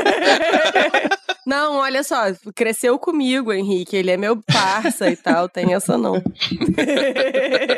Me lembrou agora uma reportagem que tava entrevistando um cara que tava indo ser preso, né? Um molecão desses, não lembro o crime que ele tinha cometido, mas ele tava lá dizendo que era injusto, que ele nunca tinha sido preso na vida, e o repórter acompanhando ele. Mas na hora que ele chega na, na cela, ele já vai tirando o sapato. Ele começa um procedimento que a gente não saberia. Mas você não pode entrar calçado na cela, porque é onde ele- as, as pessoas dormem. É, então você toma esporro, ou toma uns cascudos se fizer isso. E aí o cara já foi tirando o sapato, dizendo, isso nunca aconteceu comigo.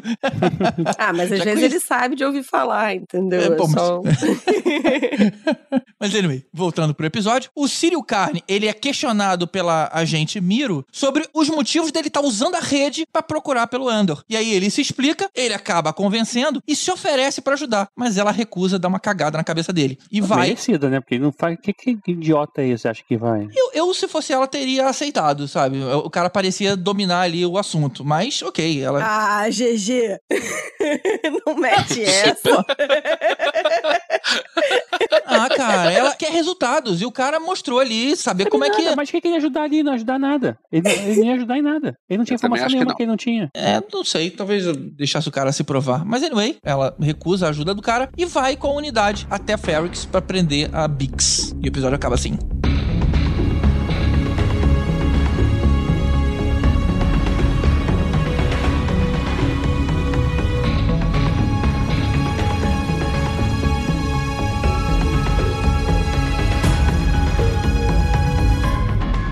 Episódio 9, a ISB captura um piloto rebelde lá do grupo do Krieger, sabe, sei lá como é que fala isso, Cricket. Fred Krueger. que ele acaba revelando que vai ter uma estação de energia que vai ser invadida. Eles, eles acabam extraindo essa informação do cara. A Mon Mothma se reúne lá com a Vel, agora a gente descobre que elas são primas, e as duas continuam mantendo essa fachada aí de mulheres supostamente não envolvidas com nada de política, não quero me meter em nada. Esse é o disfarce das duas. E é maneiro que a Vel ela tem uma, uma ligação também com a filha da. Ela fala assim: vamos lá, você me conta dos seus amiguinhos, do seu tia namoradinho, não sei o quê. Uma cara meio de tia, né, cara? Engraçado. Aquela parada que a filha da Mon Mothma tava fazendo é o quê? Cara, eu acho que são uns rolês do, da tradição barra religião de caceta. De onde. Não, eles não são de Coruscant. Eles são de Chandrila, isso. Chandrila. Não são de caceta, Chandrila. Obrigada. É, isso que você tá falando é um pouco mais na frente, quando ela tá se preparando pra conhecer o filho lá do, do- daquele gangster. Não, não tá se preparando pra conhecer o filho. Na verdade, ela tá fazendo aquilo e ela olha e, fala: Cara, vou entregar minha filha pra aquele cara. Ela não, é, ela tá se preparando. É, é tipo uma aula de tradições culturais, assim. Tipo, você faz danças típicas, sabe? É Essas cat- coisas. catecismo. Catecismo. É. É, catecismo é uma boa.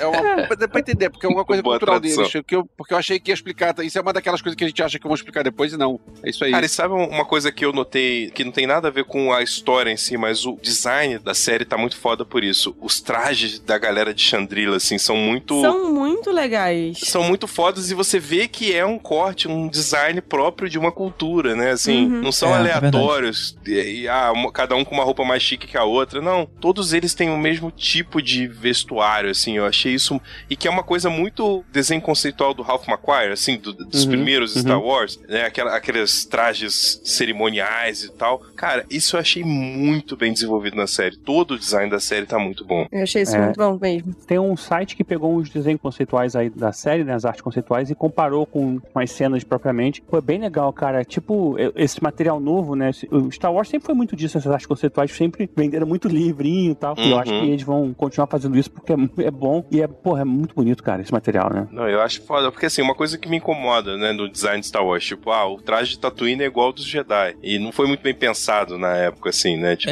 É, não foi. Então, hoje em dia você vê que tem um cuidado muito maior com esse tipo de coisa. Tipo, o que que define a cultura de um povo, né? Não é só o sotaque, não é só, sei lá, a história, né? Mas tem isso, assim, é o vestuário, as joias, o sotaque, a forma. tra- aí ela fala, não sei se já nesse episódio, mas eles, eles falam sobre como é que é o relacionamento afetivo, né? De a coisa de casar muito cedo. Cara, já vai fazer 14 anos, já tá na hora de casar. Uhum. Então, eles têm um cuidado, assim, de criar uma cultura toda de um povo pra um. Porra, pra uma personagem ali que vai ter É. importância e relevância na saga. né? Agora, é, uma crítica talvez um pouco a isso, é, e aí puxando o gancho pra prisão, né? Que é onde eu, eu quero começar a falar. Mas, por exemplo, achei tudo muito branquinho na prisão, ainda mais numa prisão oficina. Aquilo podia ser um pouco mais eh, sujo, mais raspado, né? Assim, ih, caramba, caiu uma peça aqui. Umas, umas coisas um pouco mais gastas. E tava tudo muito, muito branquinho o tempo inteiro. GG, talvez. se tu tomasse choque cada vez que você sujasse um negócio, deixasse um troço cair, tu também ia deixar tudo arrumadinho, limpinho, sem uma quina. É, cara, Mas não, e eu não. acho assim que o, o Império ele sempre teve uma relação, assim, um, elo muito forte com o que foi o nazismo, né, naquela época. E, e eu Uhum. imagino as linhas de produção nazistas como uma coisa extremamente organizada. extre- Não, não vou dizer extremamente limpa, né, porque naquela época da Segunda Guerra as coisas, não, não- né, a tecnologia era muito mais suja mesmo. mas, é, Era, tudo era óleo, tudo era carvão. Não, Mas óleo, lubrificante, devia ter isso ali, né? Achei tudo muito limpinho só. Então, mas é que capaz de que se tiver isso, o bagulho do choque ou não funcione, ou funcione, dê, dê pau e tal, não sei o que. Então, tipo, é provável que a limpeza fosse parte do rolê todo da prisão, justamente pra também manter tudo funcionando, sacou? Entendi. Mas também não tem por que sujar, porque eles não usam óleo, eles não têm esse tipo de coisa. Você vê que eles.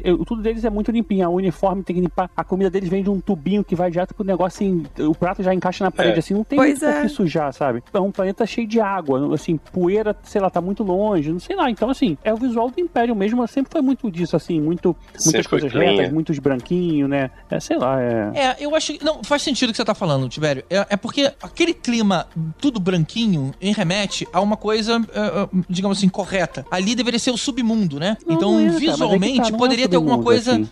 é, ruim ali. Além de, logicamente, a vida. É, é tipo o THX 1138, assim, a galera tá fechada pra poder entender aquilo ali daquela forma, pra criar um ambiente até mais claustrofóbico, assim, mais tipo, é, sei lá, manicômio, aquela que eles botam as pessoas naquelas paredes que pra pessoa não se machucar, tudo é tudo Aham. branquinho, não sei o que. Então, assim, não é porque a pessoa tá ali dentro que vai ser suja aquilo, sabe? É uma forma de, é uma forma de mostrar aquilo também, sei lá. Entendi. Eu acho, acho, acho visual acho bem interessante. Você pega, tipo, laranja mecânica, que não tem nada a ver com nada desse rolê, mas laranja mecânica você tem os caras que são de uma gangue, uma maloqueira, não sei o que, os caras estão de branquinho, limpinho também, por que, que eles não estão todos zoados, né? É. É, tem a ver com, com o layout ali Não daquela... só tão de branquinho, como tão com a make em dia. Diga-se de passagem. Com a make em dia, cabelo penteadinho. pois é. Porque se você vê lá a prisão, não é prisão, né? Mas se você vê as prisões, por exemplo, acho que o próprio Cassian ficou lá, que era pra poder tratar com minério e tudo mais, que as pessoas estavam morrendo, lá tá todo mundo sujo, né? É outro tipo de local, né? É, você vê no, no filme do Han Solo lá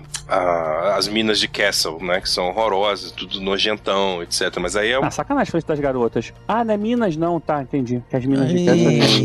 Bom, vamos focar na prisão, né? A gente vê aquela cena do cara mais velho, né? Da equipe lá do Cassian, sendo sacrificado por um médico lá da prisão, porque ele sofreu um derrame e o médico percebeu que ele não vai conseguir manter a mesma performance de antes. Então os caras sacrificam ele. E ali, junto com o médico, tá o Cassian e tá o Kino Loy. E aí o médico confirma pros dois que, é, que o boato de que um prisioneiro que ia ser libertado foi enviado para um outro andar, para um outro nível diferente, o cara confirma. Eles percebem que nunca ninguém vai sair dali. E aí foi por isso que a, a ordem ali da prisão matou o andar inteiro, para que esse segredo não, não saísse de lá. muito louco, E né, aí, com cara? isso, o Kino percebe que é. é, Essa fase toda de, de- do, do Endor, eu tava lendo uma pessoa falando, né, sobre Star Wars, sobre essa questão do fascismo e tal. Porque, assim, é exatamente sobre esse episódio, especificamente, ele fala que é, Star Wars, ele já faz uma referência também sobre isso no próprio Rogue One, que quando as pessoas se comunicam e a comunicação é feita de forma livre e tal, e as pessoas se ouvem, o fascismo ele não, não, não continua, né? Ele não consegue existir. Porque a principal coisa seria a comunicação entre as pessoas, né? Você começa a quebrar essa, essa ideia e a doutrinação e tudo mais. E é o que ac- acontecia ali, as pessoas não se comunicavam, elas eram obrigadas a, a- a não se comunicar, elas não podiam falar uma com as outras. É, quando alguém falava, ele falava, não, não quero saber, não quero saber, não importa, né? O próprio Wayne Serkin lá falava aí e tal. E aí, quando ele passa desse momento, ele começa a se comunicar e começa a surgir uma forma deles fugirem dali. A Rogue One, quando tem aquele, aquela luta, ao final lá, quando eles morrem, eles falam, né, que agora, tipo, a galáxia toda vai ouvir a gente, vai saber o que, que tá acontecendo, vai conhecer sobre o que é a história da morte e tal. Pô, é bem interessante, cara, esse texto eu não vou achar mais, mas assim. A parte final desse episódio, quando o Andy Serkis fala, porque o, o Andor tá perguntando quantos guardas por andar, e ele nunca responde, sempre ignora, muda de assunto e tal, aí finalmente ele responde, porque tipo, a gente vai ter que seguir esse plano, a gente vai ter que... me convencer. É. A gente vai É, ter que ele, ele entende que ele também não, não quer morrer ali, assim, né? Não quer passar o resto dos dias deles ali. Ah, e voltando só que eu tava falando, eu lembrei agora, o último episódio também do Star Wars é Rise of Skywalker, também como todo mundo responde o chamado deles pra enfrentar aí a, a primeira ordem, né, contra o The Last Jedi, que as pessoas não vão at- atrás da Leia quando precisam chamar, ela precisa de ajuda naquele primeiro momento. Então o Star Wars fala muito isso, essa união aí da comunicação. E uma coisa muito importante pra gente não passar, cara, é, eu fiquei muito chateado com a Bix sendo torturada. nesse Já é episódio. nesse? Já é nesse, quando na verdade eles pegam ela. Aí o cara explica que eles conseguiram pegar as crianças chorando, gritando que aquilo ali seria uma forma que, meu Deus do céu, cara. Que tortura episódio bizarra. Foi, esse episódio foi todo meio, meio sinistro, assim. Eu Não, não, não lembro muito desses detalhes. O que, que, que aconteceu? Já começa com uma coisa le- é, legal no sentido narrativo, né? Mas Legal, assim, é pesado. falando. É, pesado, pesado. Que é quando ela chega pra ser torturada, eles eles estavam terminando de torturar o, o pai do outro cara lá, né? O mecânico é amigo dela. É o do mecânico amigo dela. Eles falam assim: é, vamos tirar ele pra botar ela. ela. Não, não, deixa ele aí que eu quero que ela veja. Assim, ainda tem uma estratégia de tortura Isso. psicológica antes da tortura física, né? É muito bem, bem produzido, assim, muito bem colocado. São coisas que a gente não espera ver, né, em Star Wars, assim. São É, coisas é. muito sérias pra gente ver em Star Wars. Eu achei brilhante como Esse eles... método de tortura é muito sinistro. Eles falam que é o seguinte: eles, quando uma civilização lá de alguma, algum ser alienígena, algum extraterrestre morreu lá, o povo gritou nessa morte em massa lá, que eles fizeram alguma coisa, e viram que isso causava uma angústia muito grande nas pessoas. Eles começaram a estudar aquele áudio das, das pessoas gritando, daqueles seres gritando, e viram que existia um, um padrão e que existiam alguns gritos que faziam as pessoas sentirem muito pior do que outros. E viram que esses Era. gritos eram das crianças dessa raça. E eles separaram o áudio das crianças dessa raça gritando e chorando por estar sendo mortas e torturadas e usam isso pra torturar outras pessoas. É verdade. Eles colocavam um fone de ouvido, né? É, Puta caramba. merda. É verdade. Né, esse aí era o áudio que usava pra torturar ela, né? Muito louco, né, cara? Muito É, pelo louco amor de isso tudo. Tem uns podcasts aí que, que às vezes parece esse áudio, cara. Não é o seu, Henrique. Que vacilo. Mais um motivo pra galera ir lá ver, ouvir o Rogue Squadron e ver se é isso mesmo. Já.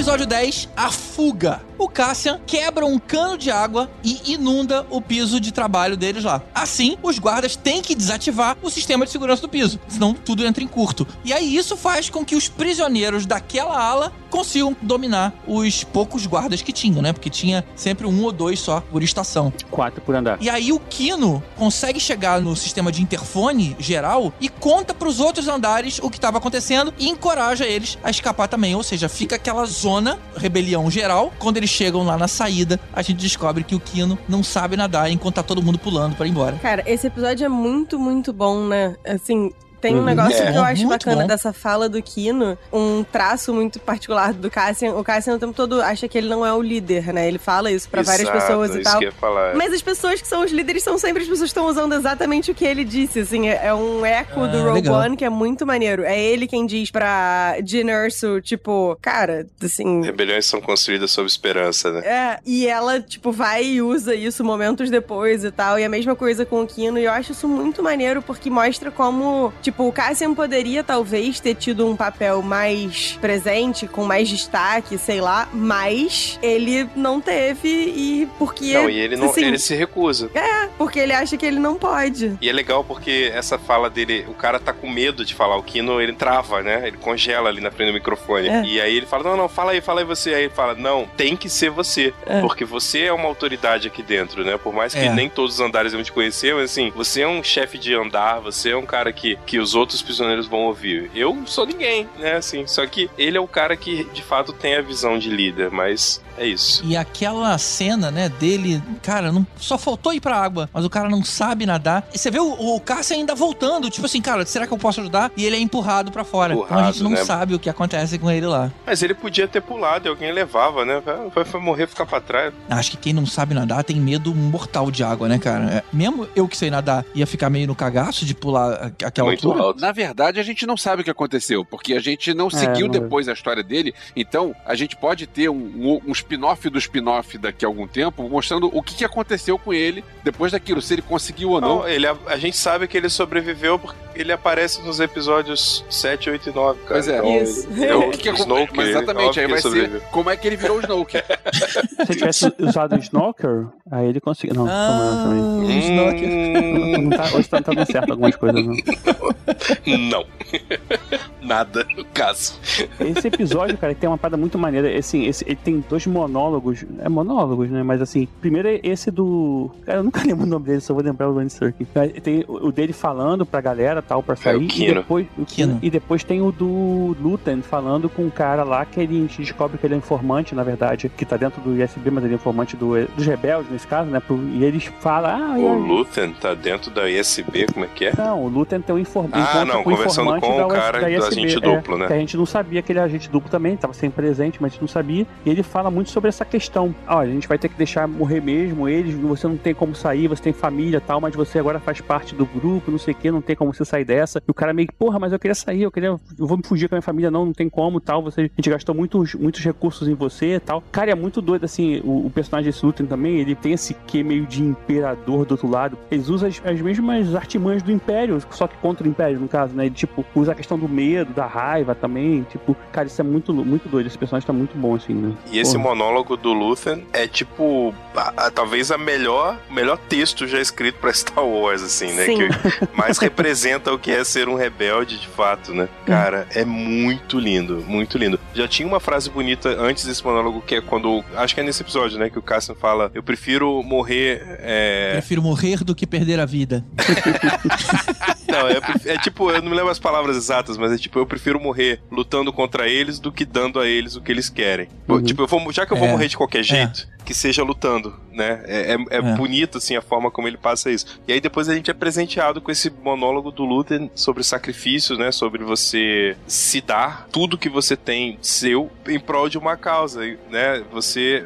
Cara, é a única forma da causa existir é, é, é você ter esse tipo de sacrifício de algumas pessoas, né? E Eu acho que uma das coisas mais bacanas desse monólogo é que ele fala e ele diz que ele sabe que ele não vai ver o resultado Cara, fala- de tudo. Tipo, ele abriu mão de tudo, né? Ele, ele assim, E não, não tem uma ele. vida bem vivida, não sei o que, não sei o que lá. E ele abriu mão de tudo e não é pra ele. E, cara, isso é tão maneiro, É. porque dialoga com por que, que a gente luta pelas coisas, né? Assim, por que, que a gente faz questão de criticar determinadas paradas e tal? Porque pode não mudar no nosso tempo. Mas se a gente não fizer o trabalho agora, não vai mudar nunca. Então, brother, é, é isso. É, é, assim, a gente enfrentar o que a gente tem que enfrentar pra garantir que as próximas gerações talvez tenham uma vida melhor e tal. Eu- Eu quero ter um futuro melhor com os meus filhos. é, eu achei isso muito Eu bacana. até compartilhei na internet esses dias que eu vi um, um texto que achei maneiro. Assim, as pessoas, todo mundo se preocupa que, em, ah, se eu tivesse uma máquina do tempo, voltava e eu mudava isso, eu, sei lá, matava o Hitler pra não acontecer. E tipo assim, só que ninguém, se você fizer uma coisa hoje, talvez você esteja mudando o futuro também, sabe? Por que, que você é. precisa voltar no passado pra fazer uma coisa boa? Se você pode estar fazendo uma coisa boa hoje, vai melhorar o futuro de qualquer forma. Uhum. Só, tipo assim, você, então não, não precisa ter a máquina do tempo pra isso. Você né? não precisa de uma máquina do tempo, exato. Você pode simplesmente mudar de agora para o futuro. E, e ainda que você não veja essa mudança ou não, não viva essa mudança, pô, as próximas pessoas vão viver isso. Já devia valer, sabe? Eu acho isso muito foda. Eu, porra, muito É. cadelinha do Luthen.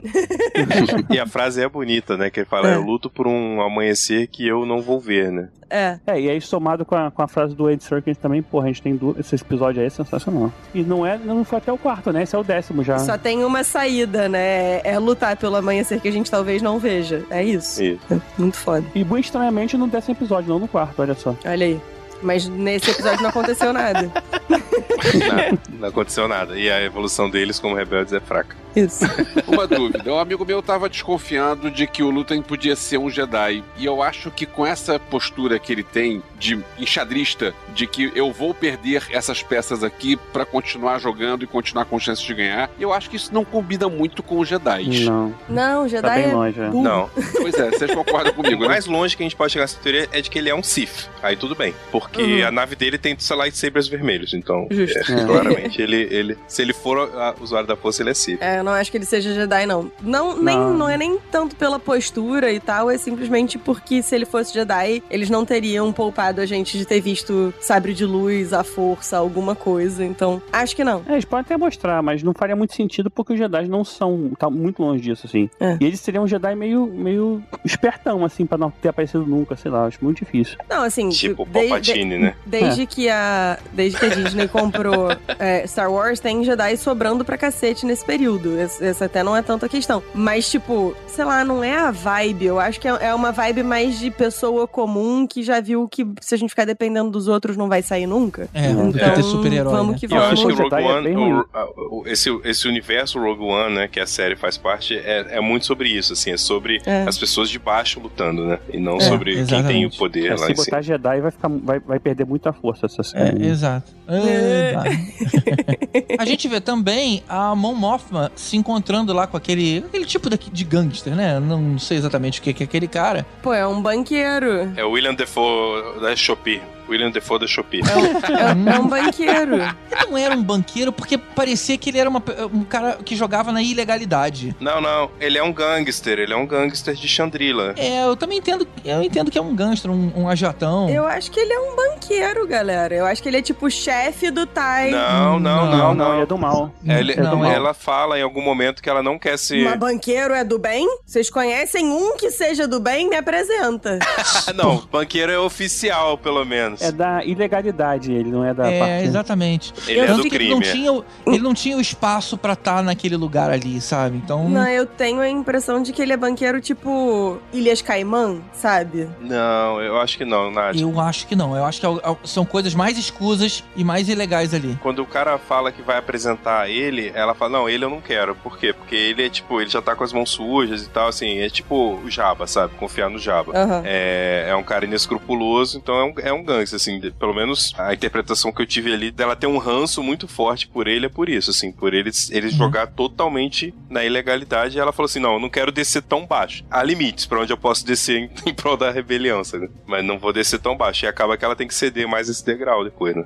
Tô... É, e aí o, o cara falou: olha, eu, ok, eu financio aí os seus projetos, mas o preço é você organizar um encontro entre a sua filha e o meu filho, que é um passo inicial para pro casamento, né? Naquela cultura. Aí ela não tem escolha. Ele meio que fala assim, ah, só quero apresentar, não precisa falar que a gente vai casar tal. Ela mas- rejeita, logo de cara ela rejeita, mas depois ela vê que não tem escolha, né? Então. Não, e é foda, né? Porque ela fala assim: não quero, não quero, não quero. Aí o cara vai embora. Aí ele fala: Não, tudo bem, eu entendo que é, é um assunto, né, a se pensar. Você tem muito a pensar sobre isso. Aí ela fala: Não, eu não vou nem pensar. E ele fala: Não, é, é a primeira vez que você fala uma coisa, uma inverdade, né? Primeira vez que você não tá sendo É, honesta é. quando você diz que não vai pensar. Ele conhece, assim, a. Mas aí, é, Nádia, não é, é, am, am, Tipo assim, esse cara não seria tipo o velho da van. Seria tipo o Castor de Andrade, sabe? Mas eu não falei que era o velho da van. Eu falei que é um maluco. Eu sei, eu tô, tô falando, esse é um cara endinheirado, mas não é só um cara endinheirado com um lado questionável. É, é alguém escuso mesmo, alguém ilegal, alguém que mexe com, com milícia e tudo mais. Por isso que eu, eu tô comparando os dois nomes. Tipo Paulo Guedes, assim? Não, ó. eu acho que é um miliciano mesmo, assim, um miliciano poderoso, É um sabe? miliciano, um miliciano. Ah, tá. Não vamos Ah, citar ó, nomes, ó, então. ó. Davos Koldun, que é o nome desse moço, era um humano, oligarca e banqueiro, porra. Eu prestei atenção, gente. O homem é banqueiro. ele, é, ele é coisa ruim de banco. Na sua fonte só tem isso? Não, tem o resto da, da descrição do cara, mas ele é Ah, tá. banqueiro. É- o rolê dele é o que eu falei. Ele, ele faz operações offshore. Mas termina Era- lendo aí, vê a parte ilegal da história, que é a impressão que nos passou. Não tem, mas é, é isso. Ele faz, faz operações offshore, tipo, basicamente. Então ele é o Paulo Guedes. É, ele é tipo o Paulo Guedes. Ele é, ele é- cara, ele é o maluco das Ilhas Caimã, que é um negócio que, assim, é lícito, mas não é, entendeu? Se você for muito rico, é lícito. Se você for só meio rico, dá ruim. É isso. É, eu fiquei com uma sensação meio de mafioso russo, assim, sabe? Eu também, eu também. Bom, vamos pro penúltimo episódio.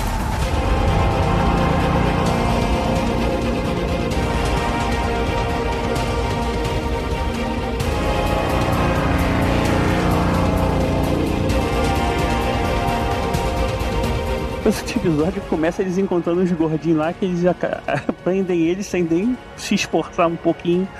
Uhum.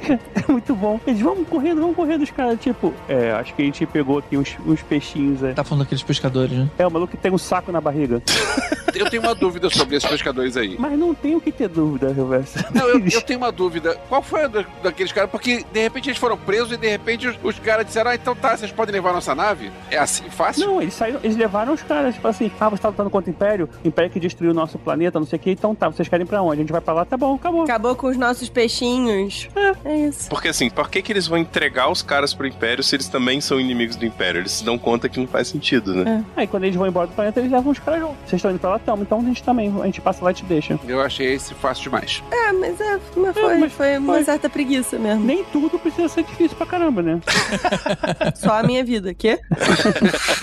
Ah, nem sua vida toda é assim. É, não, que isso. Toda, entendeu? Bom, a gente vê também a mãe do Cassian morrendo. E aí a, aquela gente Miro, ela se prepara pra monitorar a cerimônia pro caso do Andor aparecer. A gente vê também o Sol Guerreira decidindo ajudar lá o ataque de Krieger, mas o Lutem fala, cara, não, não faz nada. Agora não é pra fazer. Antes era, mas agora não, porque o USB já sabe sobre esse ataque. E aí tem aquela questão ética aí de, e aí, a gente deixa rolar e deixa a galera morrer, ou impede e eles vão descobrir que a gente já sabe. Decisão complicada. O USB não era aquele troço que a gente pluga no computador? ISB. Pluga de um lado certo, só que não, aí depois pluga do lado errado, depois pluga do lado certo de novo, aí encaixa. Depois de três ou quatro vezes. É isso aí. O melhor dessa cena é depois ele saindo com aquela nave dele usando, que o Henrique falou que tem sabre de luz. E aí tem uma- um Imperial Star Destroyer, só que com um cheio de an- antena parabólica, assim, que usa como tractor beam. Aí ele libera umas paradas que destrói. Cara, é muito maneiro. Fica a cara do, do, so- do capitão imperial da nave, assim, olhando, tipo, como é que eu vou explicar isso pro meu chefe, sabe? tipo, essa merda que eu fiz. Essa cena toda dele lutando ali, né, fugindo dos caras, tava muito legal, porque ele parecia ser um carinha que não, não tinha essas habilidades todas de navegação, né? De repente eu vi, a gente vê que o cara é fodão. É. Tá vendo? Onde já se viu um Jedi ser maneiro assim? Ser Mentira. fodão, assim, né? Essa cena aí é a que ele usa os troços do lado do, da nave pra, pra sair cortando. Isso já, já apareceu. Isso, isso. Vem dois Uhum. sabres de luz do Aham. lado. Não, é, dois sabres de luz vermelho. Ele é claramente Sith. Pelo menos Aquilo a é um nave sabre é. de luz gigante tá, tá por fora da nave? Não. É, exatamente. Ele passa cortando, passa. Pois é, não, ele passa cortando, mas a- a- isso já apareceu alguma vez em alguma coisa antes? Não, não, nunca Não. apareceu. Todo na mão de todos os Jedi Sith da saga. Só. Não como nave. Pois é, não. com- Obrigado, Tibério. Obrigado, Tibério. Obrigado, Nath. Como ele tinha acesso ao Kyber Crystal, ele pode ter- realmente ter usado uma, uma, uma tecnologia parecida com o sabre de luz pra nave mesmo. Não teria É, meu, uma, uma versão muito miniaturizada do que é o raio da Estrela da Morte, assim, né? Tipo, é um raio. Só que é um raio contínuo, porque é, os raios É um Star Wars são.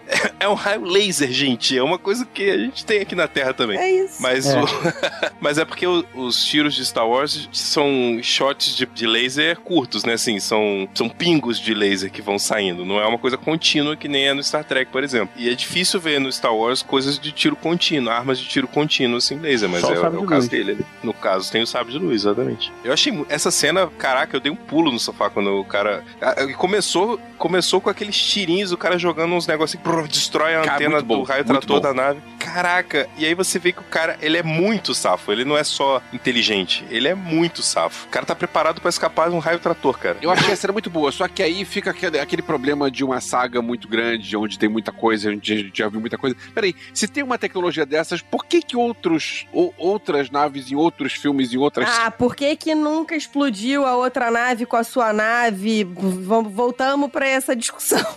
Pô, mas isso aí é um troço que não deve ser tão difícil de você colocar em volta da sua nave e você... O, o cristal é raro, Elvis. É, não, é, não é tão fácil achar, né? Então deve ser por isso. Cristal é raro, mas ele tinha, a, Li, a Liana tinha, não sei o que lá tinha, todo mundo tem, mas é raro.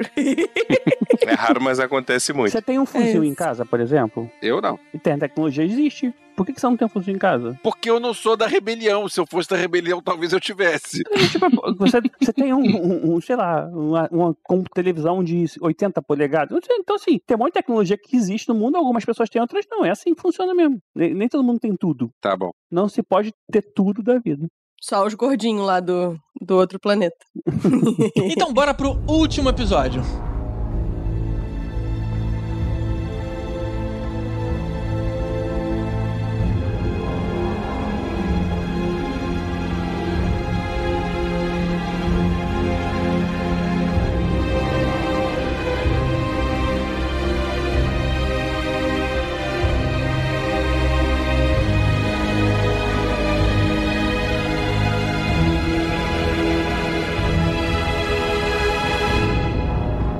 Último episódio, o Cassian volta pra Ferrix pro funeral Não, e não, fica cara. sabendo Que- da prisão da Bix. Mas que burrico. Dá zero pra ele. Todo mundo sabia verdade. que ia dar merda se voltasse. É verdade, né? Todo mundo sabia. Todas as referências de Chaves em um só episódio. Já fomos a Acapulco, agora que burro dá zero pra ele. É é que assim, essa série ela foi se construindo para que em algum momento todos os personagens se encontrassem no mesmo local. É agora é o local que todos eles aparecem. Inclusive o maluquinho lá que, que achou que eu achei que ele tinha que morrer há muito tempo lá, aquele cara que. Como é que é o nome lá? O, o cara que, que vai morar com a mãe lá, Perturbado. o perturbadinho. Perturbado. Aí, tipo, é, até ele vai se unir e tal, Sírio e vão dar um motivo pra ele viver e tal, porque aí agora ele salvou a Miro lá. Puta merda. Eu achei xoxo esse episódio. O último episódio? Assim, não o episódio como um todo, mas eu achei. É porque, como o décimo episódio, a fuga da prisão, foi muito foda, pro final do bagulho, eu fiquei esperando um bagulho tão foda quanto. E foi bastante maneiro, principalmente o Brácio dando a tijolada da Marva na cabeça dos troopers. Nunca vou superar isso. Também nunca vou superar os fascistas rolando no chão, desesperado, tentando fugir. Acho que a gente devia ter isso mais vezes na vida. Pô, o discurso da Marva você não achou fodástico também? Não, o discurso da Marva foi muito foda. Essa parte toda foi muito foda, mas não sei, sabe aquela coisa assim de. Eu acho que a barra do 10 ficou muito no alto. O 12 foi muito foda, mas, tipo, como o 10 foi mais, eu fiquei tipo, putz. Eu achei toda essa parte do funeral, toda, todo esse conceito do tijolo, da pessoa virar tijolo, é, esse negócio da, da procissão, o, a parte do, do cara batendo lá na bigorna, eu achei tudo isso maneiro pra caramba. Eu, Sim. pra mim, eu, o, se te decepcionou, pra mim foi, cara, que maneiro. Curti pra caramba ver tudo isso. Uma das coisas que eu mais gostei nesse episódio é justamente a demonstração do quanto o Império não estava preparado pra enfrentar oposição de quem eles consideram fracos. Que eu acho que é um tema que se repete em vários momentos e tal, de, da, da hum, prepotência. Star Wars é sobre isso, né? É, não, mas assim, principalmente essa coisa da, da prepotência do Império, né? De, de tipo, ah, é só um planetinha de merda. É só a gente mandar aqui uma Garrison pequenininha, vai resolver. Pô, vai resolver o caraca. É só de- pode deixar esse buraquinho aí com o exaustor de ar que ninguém vai acertar o tiro aí nesse, né? É, quem vai acertar esse negócio? Sabe, sempre, é sempre sobre a, a, a prepotência do, do Império e eu acho isso. I think this is beautiful. Vamos fazer o seguinte, vamos colocar alguns pontos específicos, já que a gente tá falando de forma genérica, vamos contextualizar o cenário ali. O que que tá acontecendo? O Lutem e a Val estão procurando Cassian pra poder matar ele. A gente tá vendo o funeral, que nem o, Elvis chamou atenção, mais aquela cena lá do robô é, B2EMO é, colocando uma gravação lá da Marva, que acaba incentivando a população a atacar o Império, e aí criando aquele tumulto generalizado na, na- nas, nas ruas. Durante a confusão, o Cassian resgata lá a Bix, e, é, e aí é nessa hora que acontece a- a- a- o que o Tibério falou lá do Círio Carne, salvando a agente Miro de ser atacada. Ou seja, tem um monte de coisa acontecendo ao mesmo tempo. Mas aí, no fim das contas, o Cassian leva os amigos dele lá pra nave, e eles estão preparados pra decolar, e na última hora ele fala, cara, peraí que eu ainda tenho uma coisa pra fazer aqui, e todo mundo vai embora, menos ele, ele fica. Antes de ver esse episódio, eu descobri que teria uma segunda temporada. Por acaso eu não tava muito sobre, eu achei que era uma série que se continha, ser como minissérie. Aí quando eu descobri que teria uma próxima temporada, eu falei, cara, tomara que essa série pelo menos feche um arco tal, isso aqui, isso aqui lá, pra dar uma, uma, uma descansada, né? Porque senão tu fica aquela, porra, vi até agora à toa e não fechou a história. Tipo, sei lá, Stranger Things, assim, essa última temporada. E achei que fizeram isso. Só que realmente, assim, como eles não tinham uma história pra fechar, uma história maior, eles não iam fechar, eles fecharam só uma história menor pra poder dar essa continuidade, acho que não foi tão empolgante o final dela quanto poderia ser, como foi o final daquele ciclo da, da prisão e tudo mais, como a gente já acabou de falar e a Nadia falou vezes. Então, assim, é, foi legal, mas acho que esse, não foi um episódio aquele foderástico que tu, caralho, que foda, não sei o que, acabou, muito bom. Porque eu acho que foi isso. Vamos seguir, seguir agora pra próxima temporada tal. Vamos encerrar aqui. A Bix vai fugir lá com a galera que tá fugindo lá de Ferrix, porque deu ruim, o planeta tá sendo dominado pelo Império, a gente já criou uma confusão aqui, os caras saíram matando gente, cagando, dando tiro pessoal no escuro lá, matando velho, criança, mulher e, e, sei lá, sem se importar com muita coisa. Então, assim, deu ruim no planeta e aí o pessoal foi fugir, levou ela, e ela mas ela ia continuar lá e não sei por que ele vai continuar lá, a gente vai descobrir ainda. O clima positivo aí de fim de episódio que você tá questionando, no fim das contas, ficou pelo aquele confronto, né? Do, entre aspas, confronto, né? Do Luton e do, e do Cassian. Porque ele, ele- o que ele tinha pra fazer era ir até a, a nave do Luton. E ele fala, cara, eu sei que você tá vindo pra ir pra me matar, então toma aqui a arma. Então ou me mata, ou me, me coloca Me na resistência de vez. É, ou me contrata. Exatamente isso. E aí, Uhum. e, e foi bacana. Porque ele termina com aquele sorrisinho, tipo assim, pô, tô te julgando mal, é verdade. Você faz mais sentido que na resistência do que como inimigo. Foi maneiro. Achei que acabou um clima bacana. É, mas eu achei, não acabou pra cima, assim, sabe? Tipo, não acabou no, no- no- acabou ali no meio, no meio termo, assim. Acho que teve momentos de hype maior, de clímax mais, assim, durante a série do que nesse episódio. Assim, eu- eu só concordando que esse episódio, assim, foi bom, mas ele não acabou lá em cima, assim. Gerou uma expectativa pra próxima temporada e tudo mais. Eu acho que você tava com o head canon. Desde que a, a Disney começou a fazer séries com a Marvel e agora com Star Wars, é meio que uma fórmula que eu vejo, assim, de que o, o penúltimo ou o antepenúltimo episódio sempre é o clímax da temporada, É. e aí depois tem, tipo, uma amarração e um cliffhanger. É meio que É, uma aí, receitinha né? de bolo, assim, que eles estão seguindo. Então... Game of Thrones tinha muito isso, né? O, o nono episódio era sempre melhor que o décimo. É, exatamente. Nunca o último episódio é o mais empolgante, assim, porque, né, eles fazem a coisa um crescendo e aí no final é só o, o respira, agora respira que a gente vai preparar você pro que vem. Mas É no verdade. caso do Endor, tem uma questão que a, a segunda temporada ela não vai ser, ah, bom, não sei, né, não tô lá dentro fazendo a série, mas é, o que a gente leu é que a segunda temporada ela vai se passar ao longo de quatro anos da vida dele. Então, a primeira temporada foi cinco anos antes do, do Rogue One e a próxima temporada vão passar os outros quatro anos até terminar a temporada já muito mais perto do Rogue One. Então, eu acho que esse arco que a gente viu é, na primeira temporada foi pra gente ser apresentado ao Cyril, a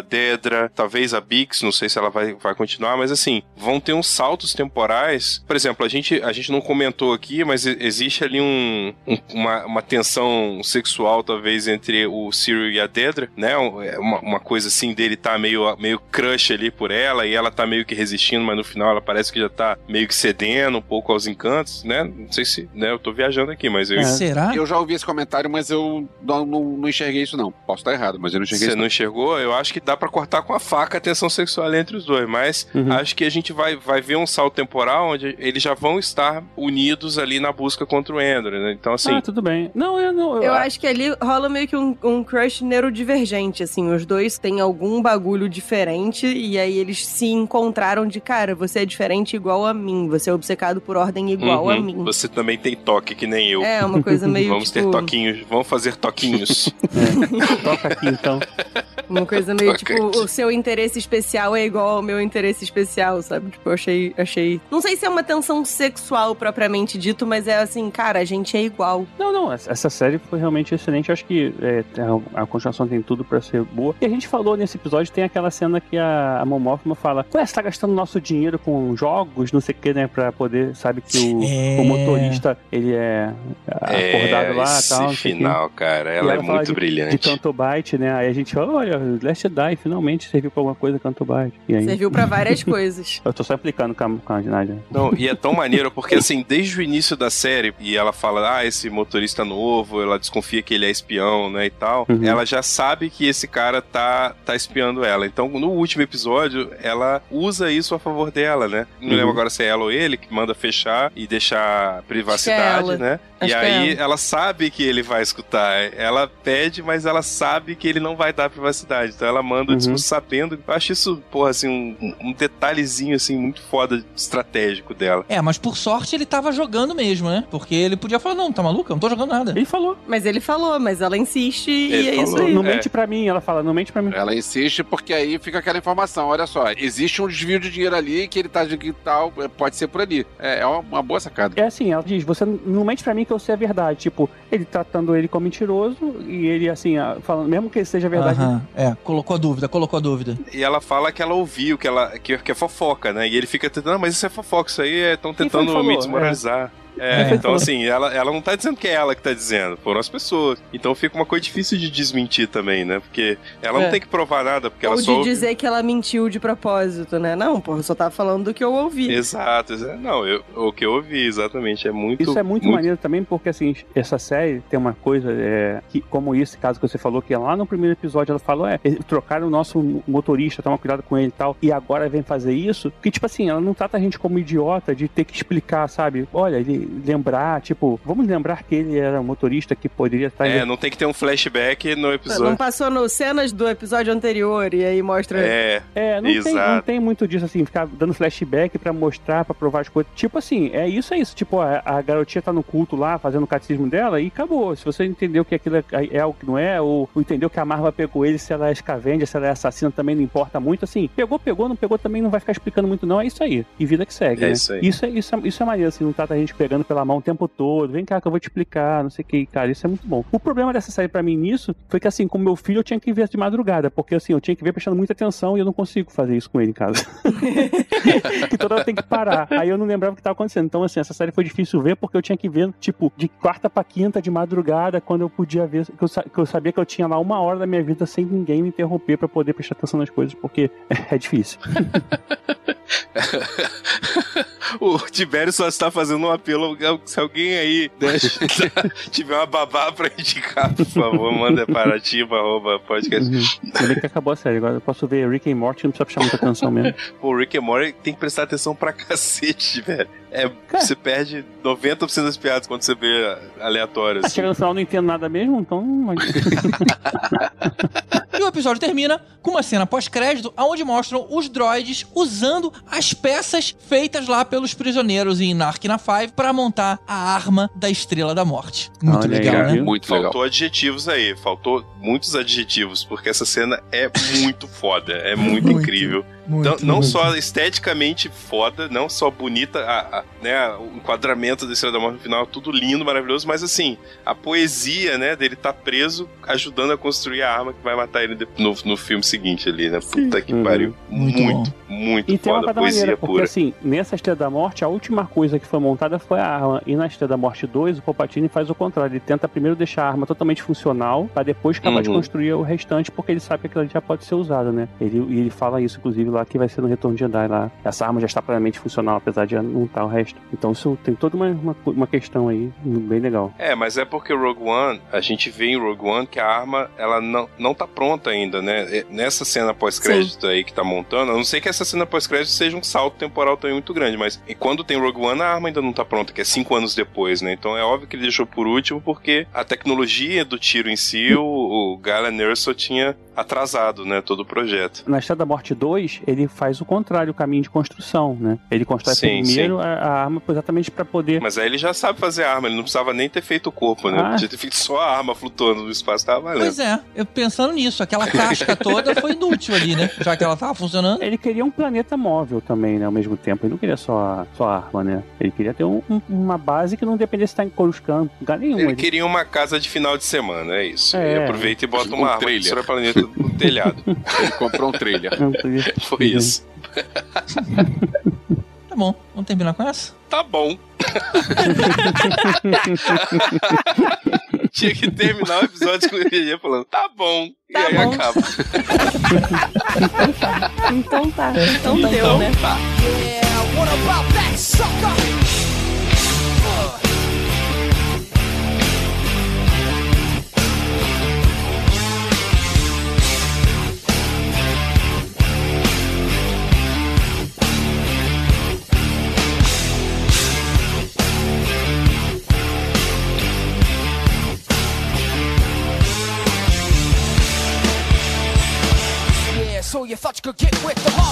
Bem-vindos, senhoras e senhores, a mais um Podcastinadores, o podcast de filmes e séries de TV. Eu sou o Gustavo Guimarães e aqui comigo, pensando aonde nossos tijolos vão entrar, vão Opa, vou te dizer onde vai entrar. Achei melhor. Achei melhor mudar. Por favor, mantenha essa introdução. Opa, introdução, introdução. ah, ah.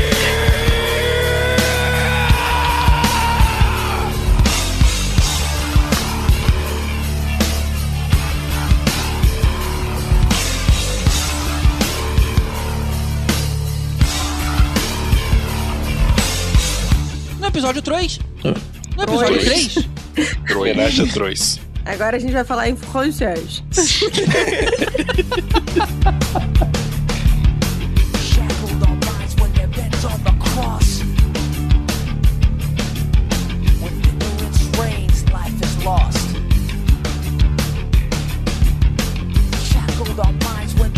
Oito minutos e meio. Nossa, eco, eco, eco, eco. Eco, eco. É. Eu não, eu não tô Eco, vendo, eco, ainda bem. Do nada, muito eco. Sabe por que você não tá ouvindo? Porque é o teu GG que tá dando eco. É o É teu. Será que é o meu? Por isso que você não tá ouvindo. É possível, porque eu não tô ouvindo nada. Sim. Alô? Agora Caverna, parou. caverna, caverna. Que estranho. Bom, eu, Tem o que importa alguém é ouvindo som... sem ser com fone? Alguém ouvindo em viva Não. voz assim? Não, a gente não faz isso, senão é expulso. Não faz sentido. Depois de 300 episódios de podcast, a pessoa 300 já faz isso fazer aqui, isso né? aí é foda.